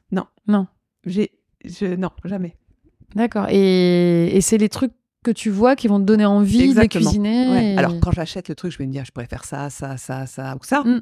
mais c'est pas. Mais c'est pas vraiment ça que oui. je vais faire. Oui, alors qu'il y a beaucoup de gens euh, qui vont plutôt utiliser euh, une, une recette et qui vont faire leur liste de courses par rapport à ça. D'ailleurs, il y a même des choses qui te le font automatiquement, Ouais, ouais, qui génèrent ta liste de courses. J'ai horreur de ça. Ouais, c'est vrai que c'est bon. Si t'es quelqu'un, t'es quelqu'un de très créatif, donc Ouais. c'est vraiment euh, limiter les choses et Je sais jamais copier ce que quoi. je vais cuisiner. En fait, je me mets dans ma cuisine, en général vers 7h, 7h30, et je regarde ce que j'ai et je cuisine. Sans forcément y passer des heures en fait. Non, tu la preuve vivante. Une euh, demi-heure en général, mais, mais ça peut être le midi en 10 minutes. Alors, parce qu'on n'a pas beaucoup de temps pour déjeuner, Mm. tu vois, on, on fait de l'assemblage avec ce qu'il y a déjà Ouais. dans le frigidaire, mais on peut de temps en temps, le matin, euh, quand euh, avant que Marine arrive, euh, j'ai lancé un truc dans le four en me disant bon, on, va- on verra ce qu'on fera de ça. Mm. quoi. D'accord. Et Marie, elle fonctionne pareil, donc euh, on, Ah oui, vous êtes vraiment fait- bien trouvé. on se fait du bidouillage de cuisine. on se bidouille un truc. On dit on va se bidouiller un truc? On va pas manger nous, on va se bidouiller un truc. Ok. Et puis, Ah. euh, bien évidemment, dès qu'on trouve un petit truc dans nos voyages, dans nos, les endroits, on Mm. se ramène. C'est, si on a des cadeaux à se faire, c'est que de la bouffe. hein. C'est jamais autre chose. C'est marrant, je crois que j'ai trouvé vraiment. Je crois que tu as le, le- le- la palme de, de- vraiment de la gastronomie et de la. La gastronomie, je sais pas, parce que je suis pas une rigoureuse. Je vais pas faire les trucs très jolis. Je vais pas, tu vois. Je... Non, mais du plaisir à goûter des choses. Ah quoi. oui, le plaisir à goûter des euh, choses, oui. Là, ça, ça, ça, oui, c'est vraiment. Puis, j'ai un peu chance. côté monomaniaque euh, de... mais tu sais le côté de, de manger alors euh, moi c'est pas forcément ce genre de choses mais par exemple quand on part en vacances on pense quasiment qu'à une chose c'est qu'est-ce qu'on va manger Ah bah, euh, là où on va Mm. Euh, plus que qu'est-ce qu'on va visiter Oui, oui. on y pense un petit peu pour je pense se donner bonne conscience mais en vrai souvent quand on me demande ce que j'ai vu pendant les vacances j'ai surtout ce que j'ai mangé Ah bah oui, euh, c'est voilà. terrible. Et moi, je euh, voyage beaucoup avec mon mari qui travaille aussi dans la cuisine. Enfin, lui, il vend des robots pour les chefs, donc euh, il vend ça dans le monde entier. Donc, il y va souvent et de temps en temps, je me glisse dans ses valises. Donc, j'aime autant dire qu'on visite des cuisines, c'est de plein de restos. Mm. Ça, ça a été aussi une autre dimension, une nouvelle dimension avec Marc. Ça fait sept ans qu'on est ensemble et j'ai découvert plein de choses. J'osais jamais aller dans les cuisines. Moi, mais lui, il y va tranquille. Je Mm. Oui, le c'est autre suis, chose, on hein. discute avec le chef, on voit plein de choses, on découvre euh, et plein de saveurs. Et puis c'est vrai aussi que quand il y a quelque chose qui m'a intrigué, je vais lui demander au chef. Avant, je n'osais jamais, hein, mais Mm. depuis que je suis avec lui, je le fais sans problème. Et j'apprends plein de choses. Je suis rentrée dans le domaine de la fermentation comme ça, parce que j'ai dans deux, trois restos où il y avait des goûts, je comprenais pas ce que c'était. quoi. Je, je me disais comment oui c'est très différent euh, Voilà, c'était ma- j'appelle ça la troisième dimension maintenant. le- ouais la fermentation euh, la fermentation. Du légume, tu l'as cru, tu l'as cuit et tu l'as euh, Ouais. T'es troisième, fer- troisième oui c'est vrai que c'est une grande tendance aujourd'hui euh. Aussi par rapport au, au respect des saisonnalités, parce que du coup, tu peux fermenter des choses que tu utilises euh, Plus tard. plus tard. hein, Ah ouais. et, euh, Donc ça, c'est aussi un autre truc, une autre dimension qui, a- qui, est, qui est arrivée Mm. Plus tard. Voilà. Et on essaye de canaliser tout ça, qui est une espèce de marmite en ébullition, en ébullition, sans cesse en Ouais. ébullition. Voilà, mais On doit pas s'ennuyer euh, dans les repas de famille et euh, oui, on s'ennuie repas. pas. Ouais, ça c'est sûr. Mais la, la seule chose qui pourrait me reprocher aujourd'hui, parce qu'il et qui me reproche souvent, c'est pourquoi tu peux pas refaire Ah oui, qui refaire quelque chose. ouais. Bon, je- refais, hein, Quand- même des recettes assez fétiches, mais c'est jamais exactement la même chose. Je rajoute toujours un truc suivant ce que j'ai sous la main. ouais. On n'est jamais content en fait. non, Euh, exactement. Il y a des gens qui font tout le temps la même chose et les gens se plaignent aussi. Donc, oui, euh, oui, là, non. De toute façon, oui, t'as as raison, on n'est jamais content. Mm. Et alors du coup, toi, petite fille, tu m'en as parlé un petit peu. J'imagine que tu étais déjà gourmande. euh, Ouais, j'étais gourmande. J'adorais aller faire le marché. J'adorais aller acheter le poisson avec mon père à la criée. Quand on était en Espagne, il y avait une criée. On, Mm. on achetait le poisson. Les euh, gâteaux de ton papa aussi. les gâteaux de mon euh, papa, le dimanche. Et puis, il y a eu, euh, en termes de sucré, parce que chez moi, justement, il y avait pas tel- il y avait les gâteaux du dimanche et Mm. puis la salade de fruits euh, de maman, en gros. À l'orange. À euh, l'orange ou, ou d'autres fruits d'ailleurs. C'était son dessert de base, c'était salade de fruits. Oui. Est-ce qu'on peut vraiment compter ça? Oui, c'est un dessert, mais c'est pas une pâtisserie. Non, c'est un dessert. Un dessert voilà. de cuisinier, comme, dirait, un- Exactement. comme diraient certains chefs pâtissiers euh, pour se moquer. Voilà, chez nous, c'était ça. Et puis, je suis arrivée en Suède, et là, il y a le fika. Je sais pas si tu connais le fika. Non, Les Suédois, ils passent leur temps à prendre un café avec un gâteau. À 10 heures du matin. C'est un pays où il faut que j'aille, j'ai l'impression. ah, tu serais pas déçu. Et donc, euh, bah, j'ai j'ai la famille française de mon père. Il y en a un dans le tas qui est marié avec une Suédoise. La Suédoise de la famille, la, la seule. Parce que les autres, ils ont Mm. une hongroise. Enfin bon, bref, je passe les détails parce que sinon on est perdu jusqu'au bout de la de l'Europe. Et euh, ma tante m'a, euh, enfin, nous a appris avec ma sœur euh, ce que c'était que la Suède et la bouffe suédoise. Quoi. Enfin, les, les- les trucs typiques suédois. Donc, Mm. elle nous a emmené prendre le café avec. Donc le euh, fika, c'est le moment du goûter. c'est le moment du café. Ok, mais il y a un. Et il y a toujours euh, du gâteau. Café, gâteau. Il y a une pâtisserie à Bordeaux, je crois, qui s'appelle comme ça. Oui. Mais il y a aussi ici un, à Nières, un endroit qui s'appelle Fika. Ah bah ça doit être Ouais. euh, le même. euh, oui, où tu as, beaucoup de, de- d'outils de pâtisserie, où ils font des ateliers, tout ça. C'est c'est une Suédoise qui a monté ça. D'accord. Voilà. Donc là, Mm. mais alors c'est plus des gâteaux genre brioche, tu vois. Ouais, gâteau de voyage, Ouais. euh, plus simple. Donc euh, on va aller sur le cannelle moula, la cinnamon roll ou le roulé Voilà. à la cannelle, où tu as 20 000 versions. Tu vas avoir la massarine, qui est une tarte à la pâte d'amande. Tu vas avoir euh, plein de gâteaux. euh, Tous les trucs qu'on a peut-être déjà vus à l'épicerie suédoise d'Ikea, en Exactement, en beaucoup moins bons quoi. Euh, chez Ikea et toi en bien Voilà. meilleur en Suède. quoi. Exactement. Et ça, c'est ma culture de dessert, de gâteau de petite fille. Et quand j'arrivais en Suède, la grand-mère de mes cousins, donc la mère de ma tante suédoise, Karine, qui parlait que suédois, et moi je ne parlais pas suédois, me faisait toujours mon petit package d'accueil. J'avais mes cannelbullar et mon saft. Alors le saft, c'est du sirop d'érel. Enfin, c'était le lingonsaft euh, Mm. aux érelles, mais ça, c'était certainement un plein d'autres choses parce que toutes les années c'était pas pareil. Et euh, c'était un sirop qu'on mettait euh, avec de l'eau ou avec du lait fermenté, l'équivalent du lait ribot qui s'appelle le filmilk. Bon, aujourd'hui je peux plus boire ça, mais c'est mon enfant. Voilà. Et c'était le saft avec le est une espèce de yaourt, euh, enfin lait fermenté, Un un peu, peu, comme le yaourt. Carnemelk euh, en Hollande ou Ouais, euh, tout, hmm, c'est les est aussi fermentés, traditionnel, Exactement. euh. Et donc j'arrivais. D'abord, c'était pour Noël. Il faisait froid. Je prenais ce, ce truc et là, je, je- je rentrais en Suède. Hmm. C'était mon, mon, mon, mon truc Donc là, initiatique. Donc c'est dans ton casier bibliothèque suédoise. Voilà. T'as La cannelle ça euh, encore. euh, Et alors, j'en ai mangé euh, beaucoup depuis, hein, qui n'étaient pas celles de Karine. Et euh, je- elles étaient moelleuses et en même temps pas très riches. Parce qu'en Suède, il faut quand même savoir qu'il y a un côté euh, protestant assez... euh, on doit profiter, mais pas trop. Ça s'appelle le lagom. C'est Mm. ni trop ni trop peu, tu vois. Il faut quand même... faut pas que ce soit trop riche. Le danois est beaucoup plus généreux dans son style. D'accord, mais du- oui, il y a le- ce côté-là protestant de Exactement. un peu de rigueur. quoi. Exactement. Donc Mm. c'était pas trop sucré, ce cannelbola. Il était, en même temps, il était moelleux. Mhm. c'est- quand même une brioche. Et puis il y avait cette cannelle euh, qui t'emmène en Suède direct. quoi. Il y a des, Ah, c'est super intéressant ce que tu me dis sur le sucre. On va, on va reparler de, ouais, de sur ça. les- il y a les odeurs. Alors ça aussi, c'est quelque chose qui me porte beaucoup. C'est-à-dire que une odeur m'emmène dans un pays, m'emmène dans un lieu, m'emmène Et dans puis un. la cannelle, euh, Voilà, c'est tellement cannelle, mais il n'y a pas emblématique. que ça comme emblématique. odeur. En Suède, il y a, il y a beaucoup aussi le clou de girofle, il y a Le le poivre de la Jamaïque, la, la cardamome. Et tu as vraiment, quand tu vas, euh, quand tu te balades en Suède, tu as une odeur particulière. Enfin, Mm. Pour moi, c'est l'odeur de la Suède, quoi. Qui est très épice. Qui est, ce, qui est pas, ce qui est un peu bizarre, parce que finalement, c'est pas une culture. C'est pas où- de là que ça vient. Et bah, c'est pas... eux ont gardé les épices que nous on a perdues. Je pense dans la cuisine, ce que nous on a. Enfin, dans mon analyse, c'est que tous ces pays nordiques n'ont pas une cuisine de l'excellence comme on peut avoir, on a eu en France avec le, les rois, les, Mm. et tous tutti quanti là, et, et après, Fast.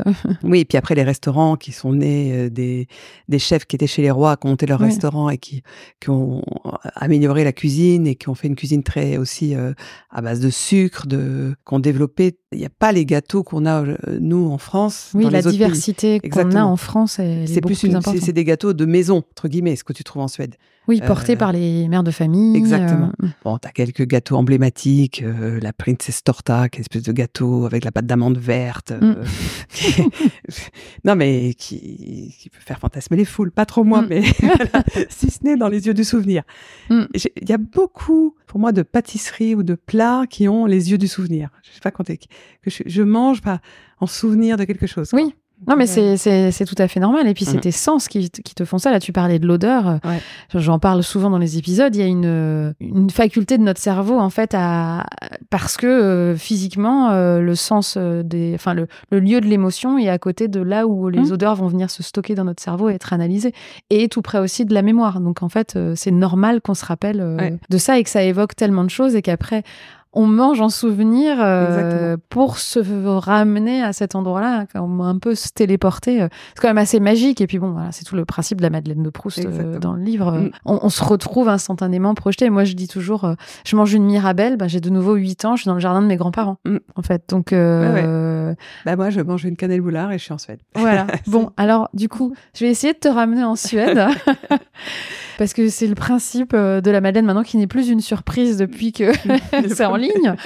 C'est que je t'ai demandé en amont euh, Mm. quelle était ta pâtisserie d'enfance. Tu m'as répondu le. Alors, comment on dit le cannelbular Cannelle boulard. Alors c'est un et quand ça en a plusieurs, euh, cannelle boulet, je sais plus. Enfin bon bref, on s'en fiche. Cannelle boulard. D'accord. Mm. Et euh, qu'on a tous vu euh, un petit paquet chez Ikea, hein, Mm. mais ce n'est, je pense, ça n'a, je pense rien à voir avec euh, avec l'original. Donc moi, je suis allée un petit peu creuser tout ça et j'ai trouvé une recette sur le site officiel de la Suède. Ah bien.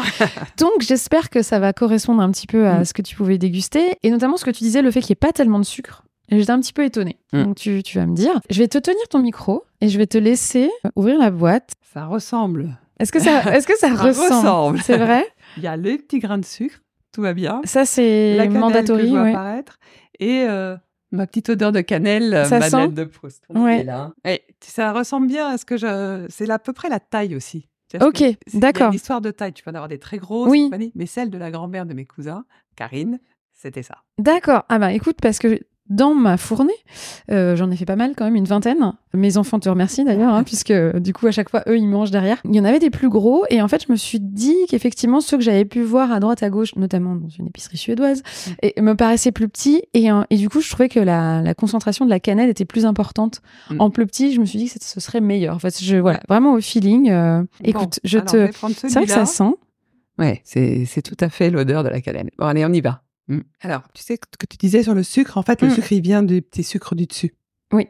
Mais en effet, c'est pas obligatoirement le. c'est- Ça a le- ce goût-là, C'est beaucoup plus sucré ce qu'on achète dans le commerce. bien sûr. dans les euh, Babkazana, etc. Qui, Mais c'est pas les mêmes. Les babkazana, c'est vraiment des- là, là, c'est passé Pour le par coup, le par le Moyen-Orient et Oui, on a de la rajouté babka, du- ouais. exactement. Alors, ce que ce qu'ils font des fois, c'est qu'ils mettent à l'intérieur du sucre, du beurre sucré avec de la poudre d'amande aussi. Ça, c'est une autre version qu'on faisait pas mal dans ma famille. Pas pas Karine, mais mes oncles. Mhm. Et ça ça renforce le goût sucré aussi. Tu vois, le fait de mettre de D'accord. l'amande.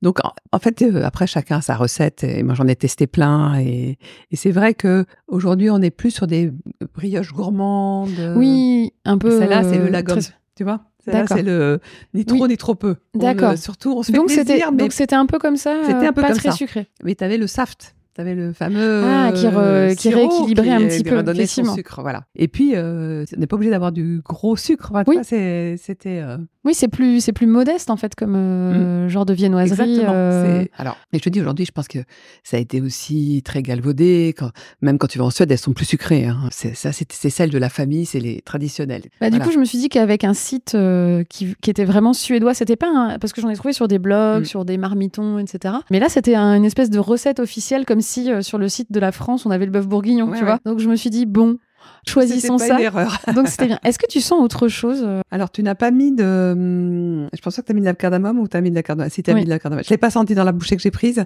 mais je sais qu'on a le. Tu as, mis des petits grains. euh, je- c'est- Elle était en poudre. Allez, en poudre, Ouais. d'accord. Je suis moins sensible à la poudre. Je sens mieux quand c'est le grain, en fait. la D'accord. Après, c'est assez- je trouve Ouais. que c'est assez difficile. Enfin, moi, j'ai du mal à reconnaître la cardamome. Quand j'en mange, je me dis ah oui, c'est ça. Mm. Et à chaque fois euh, que j'en regoute, j'arrive pas à l'identifier. Alors, moi, j'ai plus Donc, l'habitude du grain, parce que justement, les versions suédoises, c'est avec des grains de cardamome. C'est Ah. pas avec de la poudre de cardamome. D'accord. Donc euh, Même euh, s'ils utilisent aussi beaucoup la poudre de cardamome, hein, il y a des, il y a vraiment, c'est vraiment, je dis les épices les plus utilisées, c'est cardamome, cannelle, poivre de la Jamaïque, clou de girofle et safran. Ils ont aussi beaucoup de Ah oui. desserts au safran, les Suédois. D'accord. C'est assez, assez amusant parce que c'est pas le truc Oui, où tu les attends le plus. Non, non, non, on s'attend plus. Bah oui, on pense à la paella, des choses non, comme non. ça, mais, euh, Ils, ont, ils utilisent beaucoup dans leur euh, mais c'est sucré, intéressant. le Ouais. safran. Mais c'est Ouais. bon en pâtisserie, moi je trouve le safran, ça donne bon, vraiment. puis ça donne une une- couleur, euh, tu vois, ils, ont besoin de soleil un petit peu. Donc à défaut de l'avoir euh, tout le temps l'été ou quoi, Mm. ils, ils le mettent dans la gâteau. cuisine. Est-ce que ça t'a un petit peu transporté? Oui, oui, ça y est, j'ai vu Karine. Alors, euh, je voulais juste parler un petit peu de cette femme qui je trouve extraordinaire, qui était euh, une de mes inspirations aussi. C'est donc une femme qui parlait pas français, qui était un peu sorcière. En fait, euh, elle adorait aller euh, dans la forêt chercher des trucs. Elle disparaissait. Elle faisait des jeûnes euh, de 3-4 jours. Elle faisait des massages de pieds. Elle me faisait des massages de pieds. C'était extraordinaire. Donc elle était un peu ésotérique. euh, Exactement. Et elle avait un petit côté, elle, très elle tendance disait comme, comme, comme, et puis elle m'emmenait, me montrait ses trucs, j'allais dans sa cuisine, elle faisait des repas de Noël euh, euh, à la suédoise, qui est un buffet extraordinaire. Enfin, elle avait un côté, euh, une petite bouille toute ronde. euh, J'aimais beaucoup cette femme. Enfin, j'avais quelque Mm. chose. Elle m'aimait beaucoup aussi. Tu vois, on avait un, un échange pas linguistique parce qu'on se comprenait pas. Elle parlait pas anglais. Moi, Ouais. très mal. Et en plus, on parlait pas suédois. Enfin, je parlais pas suédois et elle parlait pas français. Mais il y avait quelque chose avec cette, euh, et d'abord, il y avait cette, cette espèce d'attention tout le temps pour moi d'avoir mes petits cannelles bouleurs quand j'arrivais. Mm. Et puis, il y avait euh, ces moments où elle me disait comme, comme, elle me montrait des trucs, elle m'emmenait dans sa cuisine. euh, voilà, tu Elle avait compris que tu étais curieuse, exactement, euh, ouais. qu'il y avait parce que tu as des enfants qui seraient pas forcément réactifs. Exactement. Mais toi tu as Ouais. montré de l'intérêt aussi pour Oui, oui, elle. puis euh, ça m'impressionnait, moi, d'aller euh, ramasser des trucs dans la forêt en plein hiver. Mm. Je me demandais que c'était des bourgeons de sapin, des trucs comme ça. Je, je me rappelle plus très bien quoi, mais Mm. c'était, euh, ça m'a marqué. C'était une femme importante et avec très forte personnalité. En Suède, les femmes, elles sont souvent, euh, c'est un matriarcat, la Suède. hein. C'est quand même. Quel pays génial. bah, je sais pas, tu sais, il y a oui, des les- avantages les des deux extrêmes. Voilà, on veut juste le et ma milieu. tante aussi a une très forte personnalité. Elle a voulu nous donner, euh, je pense avec ma sœur, euh, quand on y allait, mais même euh, une culture suédoise quand même, quelque chose de. Elle a dit, mais vous êtes suédoise quand même, voilà. Mm. Parce que nous, on sent, il y a un peu une imposture. J'y suis née, mais je suis restée deux ans, je parle pas, euh, voilà. Mais Oui, c'est parfois difficile pour les gens qui sont issus de, de, de plein de, de nationalités de trouver quelle est la sienne euh, Exactement. Bon, je suis- sans euh, quitter les autres en fait. Exactement. Bon, je, je suis française. Hein. Mm. Il faut pas se leurrer. J'ai été éduquée ici, j'ai vécu ici, mais mais j'ai quand même cette culture. Voilà, j'aime la Suède. Enfin, j'ai une vraie appétence pour ce Mm. pays. Je, je m'y sens bien. J'adore y aller. Et puis la cuisine qui a une très mauvaise réputation parce que quand même la cuisine suédoise, ça n'a rien pas de. Ouais, ouais, bon, sauf qu'il y a quand même des grands chefs au Danemark, en Suède. Il y a, Il y a des étoilés. Exactement, il y a, des, il y euh, a- il y a une culture. Ils ont et d'ailleurs c'est une cuisine qui est faite avec la nature. Et ça revient à ma Karine là, qui allait ramasser ses trucs dans la forêt. Et que tu fais aussi du coup ramasser Voilà, des trucs exactement. partout. euh, Donc c'est ma grand-mère et, et Karine. Elle C'est- ces, générations de femmes qui ont certainement vécu des guerres. Enfin, ma grand-mère c'était le cas, a vécu des guerres, qui ont eu faim. faut qui se eu- débrouiller avec ce qu'on a. Exactement. Mm. Et un petit peu de survivalisme quelque part. Oui. Et que j'aime beaucoup. Et je- je- un de mes fils a- adore ça. Enfin, je, je le sens prêt à aller là-dedans, quoi. Il me pose plein de questions. Il a, et je me dis, bon, ben voilà, j'ai réussi à transmettre un petit peu Mm. quelque chose. euh, Et c'est vraiment une. Quand on parle de survivalisme, hein, sans aller vraiment Non, dans l'extrême, hein, mais ça oblige à se connecter avec ses sens. C'est-à-dire Mm. aussi à sentir les choses, à les goûter, à voir si c'est Voilà. bon, pas bon. Et puis euh, aussi de, de un peu d'instinct, Ouais. euh. Est-ce que je vais pas manger une plante voilà, Oui, parce qu'il y a des sales histoires comme ça. hein, Exactement. Donc voilà. je suis très prudente. voilà, je vais pas manger n'importe quel champignon. euh, je, suis même euh, trop prudente. Mais je, suis heureuse de reconnaître certains trucs, de les ramasser, de les Oui, cuisiner. il y a des choses un peu, un peu magiques. euh, ou même, moi, je me rappelle quand j'étais petite, ma grand-mère me montrait pour euh, utiliser la, la saponaire, tu sais, cette plante euh, que tu frottes dans tes mains. Enfin, tu frottes les fleurs et ça fait comme un espèce. C'est pour ça que ça s'appelle la saponaire. Ça fait comme un espèce de, mousse. Ah non, ça, je Et donc, c'est bah, un truc qu'on Mm. utilisait en- quand on était en balade. Et Mm. si j'avais les mains sales, on utilisait ça avec un petit peu d'eau et ça marchait vraiment, quoi. Ouais. Et effectivement, tu vois, je me rappelle de ça alors que j'étais toute petite. Euh, c'est vraiment des trucs qui se retrouver là ça. Ouais. Ouais, d'accord. ouais, je sais la reconnaître. euh, voilà, puis il y avait plein de choses aussi. Euh, les feuilles de figue pour soigner des choses. Ouais. euh, Il y a le côté euh, sorcière, comme je dis, en fait. C'est le côté qui est porté par les femmes, du exactement. coup, effectivement. et qui a une transmission comme ça. Mm. euh, C'est assez- sympa d'entretenir, je trouve, cette chose-là. Puis de, de, ça nous permet de rester connecté à la nature aussi, Mm. de pas. moi, j'ai beaucoup de mal à manger un plat tout fait. Tu, tu, tu- C'est de la torture. Vraiment. Euh, je vais pas manger. Je préfère pas manger que. C'est vrai qu'il y a Tu me des sors choses qui font un peu. picard tout fait, tu le mets au, au truc, je ça, ça- ça va être compliqué pour moi. D'accord, ouais. Vraiment. Bon, surtout si je le sais. Si je le sais pas, tu peux peut-être me truander, mais, C'est moi qui l'ai fait. mais euh, si je le sais, ça, ça va être ouais, ça te fait du mal. euh, Ouais. ouais. Je vaut mieux pas savoir. Bon, en tout cas, je suis contente qu'on ait pu parler de, de, de toutes ces relations euh, et avec cette fameuse tante Karine. euh, Un grand, Euh, grand grande tante Ouais, Karine mère de tante, ouais. voilà, qui, euh, qui te faisait ces cannelbulars et, euh, et que ça t'est transporté avec la... On l'a vu, apparemment, ça ressemblait, Oui, oui, oui, l'odorat aussi, On, on le est, goût, il y a un petit peu de tout ça. Et ils sont frais d'hier soir, donc Ouais. j'espère que aussi la texture y était. ouais, t'inquiète. Alors, avant qu'on passe aux questions plus rapides, ping-pong, est-ce que pour- tu pourrais me décrire ton moment idéal de dégustation d'un gâteau? C'est une question que je pose toujours. Voilà, si tu devais choisir un endroit. Pour moi, euh, c'est le tea time, parce que c'est le côté euh, irlandais de la famille. On prend le thé avec Ouais. les gâteaux. Et on prend le temps. Et on prend le temps, Du exactement. C'est le dimanche, on fait Mm. toujours un thé, et petits gâteaux euh, ou gâteaux secs, ou, euh, ou justement, euh, à Noël, je fais souvent plein de gâteaux, euh, petits gâteaux suédois là, Mm. euh, de, de Noël. Petit brédeleux. Euh, ouais, exactement. De multiples versions. J'en ai mis pas mal de recettes sur le blog d'ailleurs. C'est assez sympa.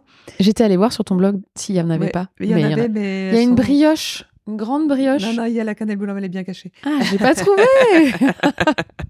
je vais voir. Là, elle y est. Ah. Mais tu sais, il y a 1500 ou 2000 recettes sur le blog. Euh, Oui, c'est quand même euh, une dizaine d'années d'alimentation. Je, me, je me suis bien calmée là. J'en ai plus qu'une par an, mais ça fait pas longtemps que j'ai arrêté. Je- D'accord. je- J'ai quand même Mm. beaucoup alimenté mes expériences et, Mm. et surtout les légumes. En fait, j'ai beaucoup de recettes de légumes. Enfin, bon, ça c'est parenthèse. Donc le moment, ouais, c'est vraiment le, moi le, le meilleur moment pour manger gâteau, c'est le thé. C'est le 5 heures ou le 4 heures Mm. euh, avec le thé. à D'accord. l'anglaise Au coin du feu. au coin du euh, feu ou même euh, même le thé toute saison enfin nous on prend du Ouais. thé euh, l'été l'hiver c'est le 5 heures c'est le tea time D'accord. Et plutôt avec des gens. oui Du coup plutôt avec des gens ouais. Ouais, on a compris que le partage c'était important. C'est- c'était important pour toi. D'accord, intéressant. Mm. Bon, écoute, on va passer aux questions ping-pong. Mhm. Alors, ton gâteau préféré aujourd'hui? Alors là c'est difficile tu vois parce que Il faut en choisir un.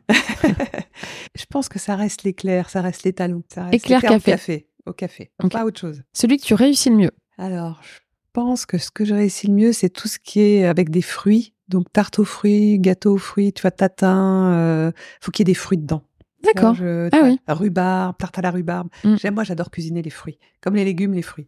Ok, les, la, la- le côté euh, végétal. Exactement. Ouais. Ton parfum ou ta saveur préférée? Euh, Il faut en choisir une seule dans toute ta bibliothèque. Je sais que c'est pas je facile. pense que c'est la vanille. La vanille, ça me fait pas mal triper. Et de jouer du coup avec les ouais, types de, jouer- vanille. Exactement. Et puis goûter des vanilles, et puis goûter des choses à la vanille, que ça soit salé, sucré, enfin plutôt sucré d'ailleurs, mais salé aussi, je trouve que c'est très intéressant. Je pense Mm. que la vanille, c'est c'est quelque chose qui a qui a un appel, qui a un truc de re- recommencer et retourner. re- Ça, c'est un Ah appel bah, à. Ouais, c'est pas pour rien qu'on l'ajoute dans. Enfin, les industriels l'ajoutent aussi. euh, alors des, des arômes naturels de Mm. vanille, mais dans pas mal de Ouais. d'autres produits, notamment le chocolat. Mm. Il y a beaucoup de- d'arômes de, vanille. euh. Je crois que c'est vraiment le truc qui me Ouais. Fait le plus. Et c'est une euh, saveur d'enfance, hein, vraiment la vanille. Il y a le côté euh, Oui, la crème sucré renversée. sans être sucré. euh. Ah, ça, c'était les dessins de ma mère aussi, j'ai oublié celui-là. la crème renversée, Ah oui, ça, c'était. Ça, un ça- grand classique euh, Ouais. des ménagères. Exactement, celui-là. Mais tu sais, je le fais souvent à des dîners et tout le monde. Ça marche bien. hein. Ouais, ça et l'île Mm. flottante, t'es t'es Oui, que assuré. Tu, reviens en enfance, oui, Mm. ça, ça marche super bien, quoi. Plus que quelque chose d'ultra élaboré. Le meilleur repas de ta vie, celui qui t'a procuré le plus d'émotions. Ça, c'est très difficile. Ça, je suis Surtout que toi, t'en as beaucoup, je pense, des trop, repas. ouais. Bah oui, j'ai 57 ans, donc tu vois. Non, mais tu manges plus que Ouais. des choses élaborées que. en fait, je, Que la je moyenne. crois que c'est c'est plus des claques que j'ai eues. Alors, la plus grosse claque. Je sais. je- Ou la dernière La claque. dernière claque. C'était en Afrique du Sud. Je suis allée euh, en Afrique du Sud euh, en mars l'année dernière Et euh, c'est un chef, alors je suis incapable de dire le nom, mais il y a deux, trois trucs qui m'ont mis des claques dans ces Mm. plats. Qui, je me suis dit, waouh, vraiment là. Parce que ça doit être rare, toi, de- d'avoir encore des claques. euh, Oh non, non, goûté tellement ai- de choses. Non, euh, non, non, non, faut pas exagérer quand même. Mais, Mm. mais des trucs où je me suis dit, waouh, là vraiment, ça Ah c'était ouais. la bonne idée. Quoi. Là, il m'a emmené. Et voilà. Et ça, Mm. je, maintenant, c'est pour être honnête, c'est plus souvent à l'étranger, mais encore, Mm. non. Ou alors, tu vois, j'ai- j'aime beaucoup. Il y a un resto que j'adore à, sur la côte basque, c'est chez Matine, où le chef il fait de la cuisine traditionnelle, mais très inspiré du Japon, parce qu'il a eu des, des, des jeunes japonais qui sont venus en cuisine avec lui. Il a appris d'eux. Mm. Et t'as la générosité basque avec cette espèce de, de supplément Oui. d'âme japonaise. Et c'est Avec umami. ouais, avec fameuse umami, exactement. euh. Et ça, c'est très intéressant. Tu vois, ça, c- ça, ça fait partie des trucs mémorables. euh, ou alors d'autres qui m'ont emmené dans la fermentation aussi. euh, eu- voilà. Mm. Bon, je pourrais. Je suis intarissable. c'est plus du ping-pong. Alors, ta pâtisserie favorite, le lieu? Difficile, hein, aussi, ça. Parce que j'y vais pas tant que ça dans les pâtisseries, si Mm. n'est avec les pérégrinations. Ah, je trouve que le, le Bulgarie a un côté euh, magique, un peu, euh, ou le prince de Galles, tu vois, les- ce côté très euh, années 30, un peu qui t'emmène dans au niveau de l'architecture, quoi. C'est Donc, et pour le tea time. et le coup. tea time, exactement. Alors, là, ça va aller plus vite. Eh. Ou pas. Au resto, entrée plat ou plat dessert? Entrée plat. Le clafoutis, avec ou sans les noyaux? Avec quand je suis quand je suis flemmarde, sans quand j'ai envie de me la jouer. euh, je suis une mère parfaite. D'accord. ok. Pain au chocolat ou chocolatine? Ah, le chocolat. Ah, même si euh, tu, tu vas souvent à Biarritz. euh, Oui, mais même. ouais, non, non. Après, quand j'étais petite à Souillac, chez mes grands-parents, c'était la chocolatine. Donc j'ai les deux, mais globalement, je mange. Enfin, Tu la- dis au ouais. Je suis plus parisienne, quoi. Euh, j'ai plus vécu à Paris que euh, dans le Sud-Ouest pour l'instant. Mais je. ça pas encore, euh, mais ça va peut-être basculer. quoi. Exactement. chocolat noir ou chocolat au lait? Noir. En pâtisserie, recette traditionnelle ou totalement revisitée? Plutôt revisité. En Oui, j'ai- Mm. Je- anticipé cette réponse. Texture croquante ou moelleuse? Je crois que moelleuse, la brioche, tu vois, on y retourne. Ah ouais, on y revient. hein. Mm. Chocolat ou fruits Fruits. Le meilleur pâtissier ou top chef? Alors, ni l'un ni l'autre. Je suis désolée, mais je regarde pas. Tu regardes pas? Je n'arrive pas. Ça me, je- en fait, ce que je n'aime pas là-dedans, c'est les évaluations. Je- parce que tout m'a l'air bien et j'ai mal pour Ah. eux. Je peux pas regarder Tu ça. compatis Ah ouais, je euh, compatis, je peux pas. Ça me, ça me stresse. C'est- c'est- ce côté compétition Ah ouais, des uns en fait, contre les autres. C'est vraiment ça. Mm. Je, je suis pas compétitrice dans l'âme. Oui, puis c'est de la télé-réalité quand même. Oui, en plus. voilà. En plus, c'est monté en épingle. Ouais. euh, voilà. Et donc, je peux, Non. là, je, je te donnerai pas réponse. Alors, galette frangipane ou brioche des rois? Brioche des rois. Ah, C'est rare. Je crois que tu es la première à ben, Qui écoute, euh, c'est la mouna. C'est le côté, euh, voilà. On est- Mm. bon, là, nous, nous, nous allons chez maman en Ouais. Algérie et la mouna. La mouna euh, Ouais. plus riche, quoi. Plus Exactement. mais la base de mouna, quoi. Exactement. Gâteau basque, crème ou cerise? Alors euh, là, mon cœur balance. Je vais dire cerise. Mais je suis souvent déçue par la cerise alors que je suis moins par la, par la crème. En fait, en général, on achète les deux. hein. Tu on y va souvent. Pâte feuilletée ou pâte sablée? J'adore la pâte feuilletée, mais je, je- je suis meilleure en pâte sablée. à faire. voilà. Que c'est balèze. Beurre doux ou beurre demi-sel Ah, demi-sel. Espresso ou café de spécialité? Café de spécialité. Il faut les saveurs, tu sais, rentrer dans la bibliothèque, là. Il Oui. faut alimenter tout ça. Élargir l'éventail de Exactement. saveurs. L'espresso, c'est tellement serré que. Ouais. Non, je suis d'accord. Enfin, j'aurais dit ça aussi. Mm. Nutella ou nocciolata? Ni l'un ni l'autre. Alors ça, c'est un truc que je n'aime pas. C'est rare, mais je n'aime pas euh, le praliné, le, Mais le chocolat praliné. Non. C'est, c'est, Moi, je vais m'en aller, du coup. Non, c'est vraiment un truc. T'aimes pas le praliné? Non, j'aime pas le praliné. Ouais. Alors, je, je- non, c'est pas vrai. Je l'apprécie dans certains chocolats et Mhm. compagnie, mais euh, la pâte à tartiner, j'aime pas ça. Après, c'est vrai que la pâte à tartiner, Non, sauf mais- que les artisanales, vraiment, mais où ça ressemble à du praliné. euh, ce- Ah, ce, ce- goût de, sur du pain ou sur quelque chose, c'est, tu me feras beaucoup plus triper avec une confiture de fruits. D'accord. c'est- je Non, écoute. pense que je suis assez rare dans le. Je connais une autre personne que toi qui n'aime pas le praliné, c'est ma fille. Ah bon, ben voilà. Voilà. Donc, Bienvenue au club.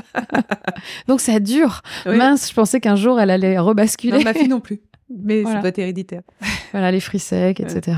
Et enfin, alors la dernière question, si toi, tu étais une pâtisserie, Bah, je pense que je serais avec du fruit déjà, avec de l'abricot, parce que je pense que c'est mon fruit préféré. Un truc un peu. euh, alors c'est pas une vraie pâtisserie, mais c'est un truc. euh, alors ça s'appelait Loranais, mais maintenant ça Ah s'appelle oui Lorillon. Oui, Loranais. Ouais, Loranais, tu vois, avec. C'est une épreuve du CAP Loranais euh, pâtisserie, une vieille vieille. euh, C'est vrai que ça illustre bien parce que c'est vraiment un mélange de la culture, euh, ben du coup algérienne Ouais, et de la culture du nord de la France. Exactement. c'est le. donc Loranais. Oui, ça, ça fait partie des choses où je- quand j'en vois dans une boulangerie où je peux craquer, tu vois. Bah, y en... Alors, c'est pas le genre de boulangerie dans lequel tu vas, je pense, chez Paul. Ouais. Mais ils en font puisque, comme Paul, historiquement, est du nord de la France, Mm. c'est encore un endroit où on en trouve. Ouais. Mais c'est ouais. assez rare. Et c'est une véritable tannée à faire le rané euh, Mm. dans sa cuisine. euh, parce que essayé. ça s'ouvre tout le Ouais. temps, en fait. Ça, ça, on a... Je te parlerai après de mes déboires du CAP. Mais, euh, Et en fait, il y a, il y a une recette euh, danoise qui ressemble un peu à ça. Enfin, c'est le même principe, tu vois. C'est de la pâte feuilletée avec de la crème à l'intérieur mm, et des fruits. Donc c'est, il y a, il y a le côté nordique, hein, Ouais. donc euh, et puis le côté. euh, fruits, Fruits de- abricots. voilà. Et avec des abricots frais, ça doit être très bon ah ouais, parce que exactement. dans le commerce, on les trouve avec des abricots au sirop Mm. et c'est pas, c'est pas pas- dingue. D'accord. Donc tu serais un, une oranaise. Une oranaise. Eh ben. En plus, ma mère est née à Oran, tu vois. Bah, tu vois, On a fait le tour. la boucle est bouclée, c'est parfait. Juste pas- pour. Je m'aurais euh, pas fait exprès. Mais... Non. Et enfin, ma toute dernière question avant qu'on se quitte. Avec qui tu me conseillerais de faire un épisode? Bah, tu vois, mon alter ego des pérégrinations, je pense que Marie, elle a une autre vision. Mm. Ce qui est très marrant, c'est qu'on est très complémentaires. Elle est beaucoup plus pâtisserie. Donc, euh, tu vois, elle, elle, a, Ouais. elle a vraiment le sens de la pâtisserie. Elle me laisse pas cuisiner quand je ne pèse pas au gramme près. Voilà. Quelle idée, Elle a- vraiment Et euh, bah voilà, comme on échange beaucoup toutes les deux au quotidien. On est, on a vraiment euh, bon une complicité là-dessus, Mm. quoi. C'est que- intéressant d'avoir son point de vue aussi. Exactement. euh, ouais, c'est, c'est ton alter ego. Exactement. Du moment, hein, parce que Oui. mais enfin, avec qui je travaille et avec qui je passe beaucoup de temps. Et c'est vrai qu'on a des échanges euh, au quotidien qui sont, je trouve, très intéressants et, et sa façon de voir est aussi, euh, ses, ses sources d'inspiration sont complètement différentes des miennes. On, on vient pas du tout du même endroit. On n'est pas arrivé à la cuisine par la même façon. C'est, c'est ça qui est intéressant. C'est une quoi. autre histoire. Mm. euh, Bon, Voilà. Bah, écoute, merci vraiment de ton partage, de m'avoir euh, et raconté tout ça. C'était vraiment très très intéressant. Je suis sûre que tu auras inspiré, fait voyager Ben, euh, plein plein de gens. Je mettrai euh, les détails euh, dans les notes, etc. J'essaierai de te chercher ma petite recette sur le blog. Oui, avec Je suis pas sûre que ce soit la plaisir. meilleure parce que c'était au début, mais bon, c'est pas grave. Voilà. Et je l'ai généralement. Bon, au pire, je mettrai celle de la de la Mm. Suède euh, dans la newsletter d'Honoré. Voilà, le du site officiel de la de la Suède. Ben, en tout cas, merci beaucoup pour ton temps, Birgit. Et Merci puis, à toi. C'était un moment très sympathique et puis je vais pouvoir finir ma brioche tranquille. bon petit tea time. Merci. merci beaucoup. J'espère que cet épisode vous a plu et surtout qu'il vous a inspiré et donné l'eau à la bouche. Vous pouvez retrouver mon invité sur ses réseaux sociaux. Tout est indiqué dans les notes de l'épisode. Pour recevoir la recette de la spécialité dégustée, abonnez-vous à la newsletter sucrée d'Honoré en bas de page du site honorevousguide.fr. Pour que je puisse vous proposer toujours plus de personnalités inspirantes, aidez-moi à rendre visible le podcast La Madeleine sur les plateformes en laissant un avis 5 étoiles. Et bien sûr, parlez-en autour de vous. Il y a forcément beaucoup de gourmands. Merci beaucoup. Et enfin, si vous souhaitez échanger avec moi sur le podcast, la pâtisserie ou autre, rendez-vous sur Instagram sur le compte Honorez-vous Guide. À très vite.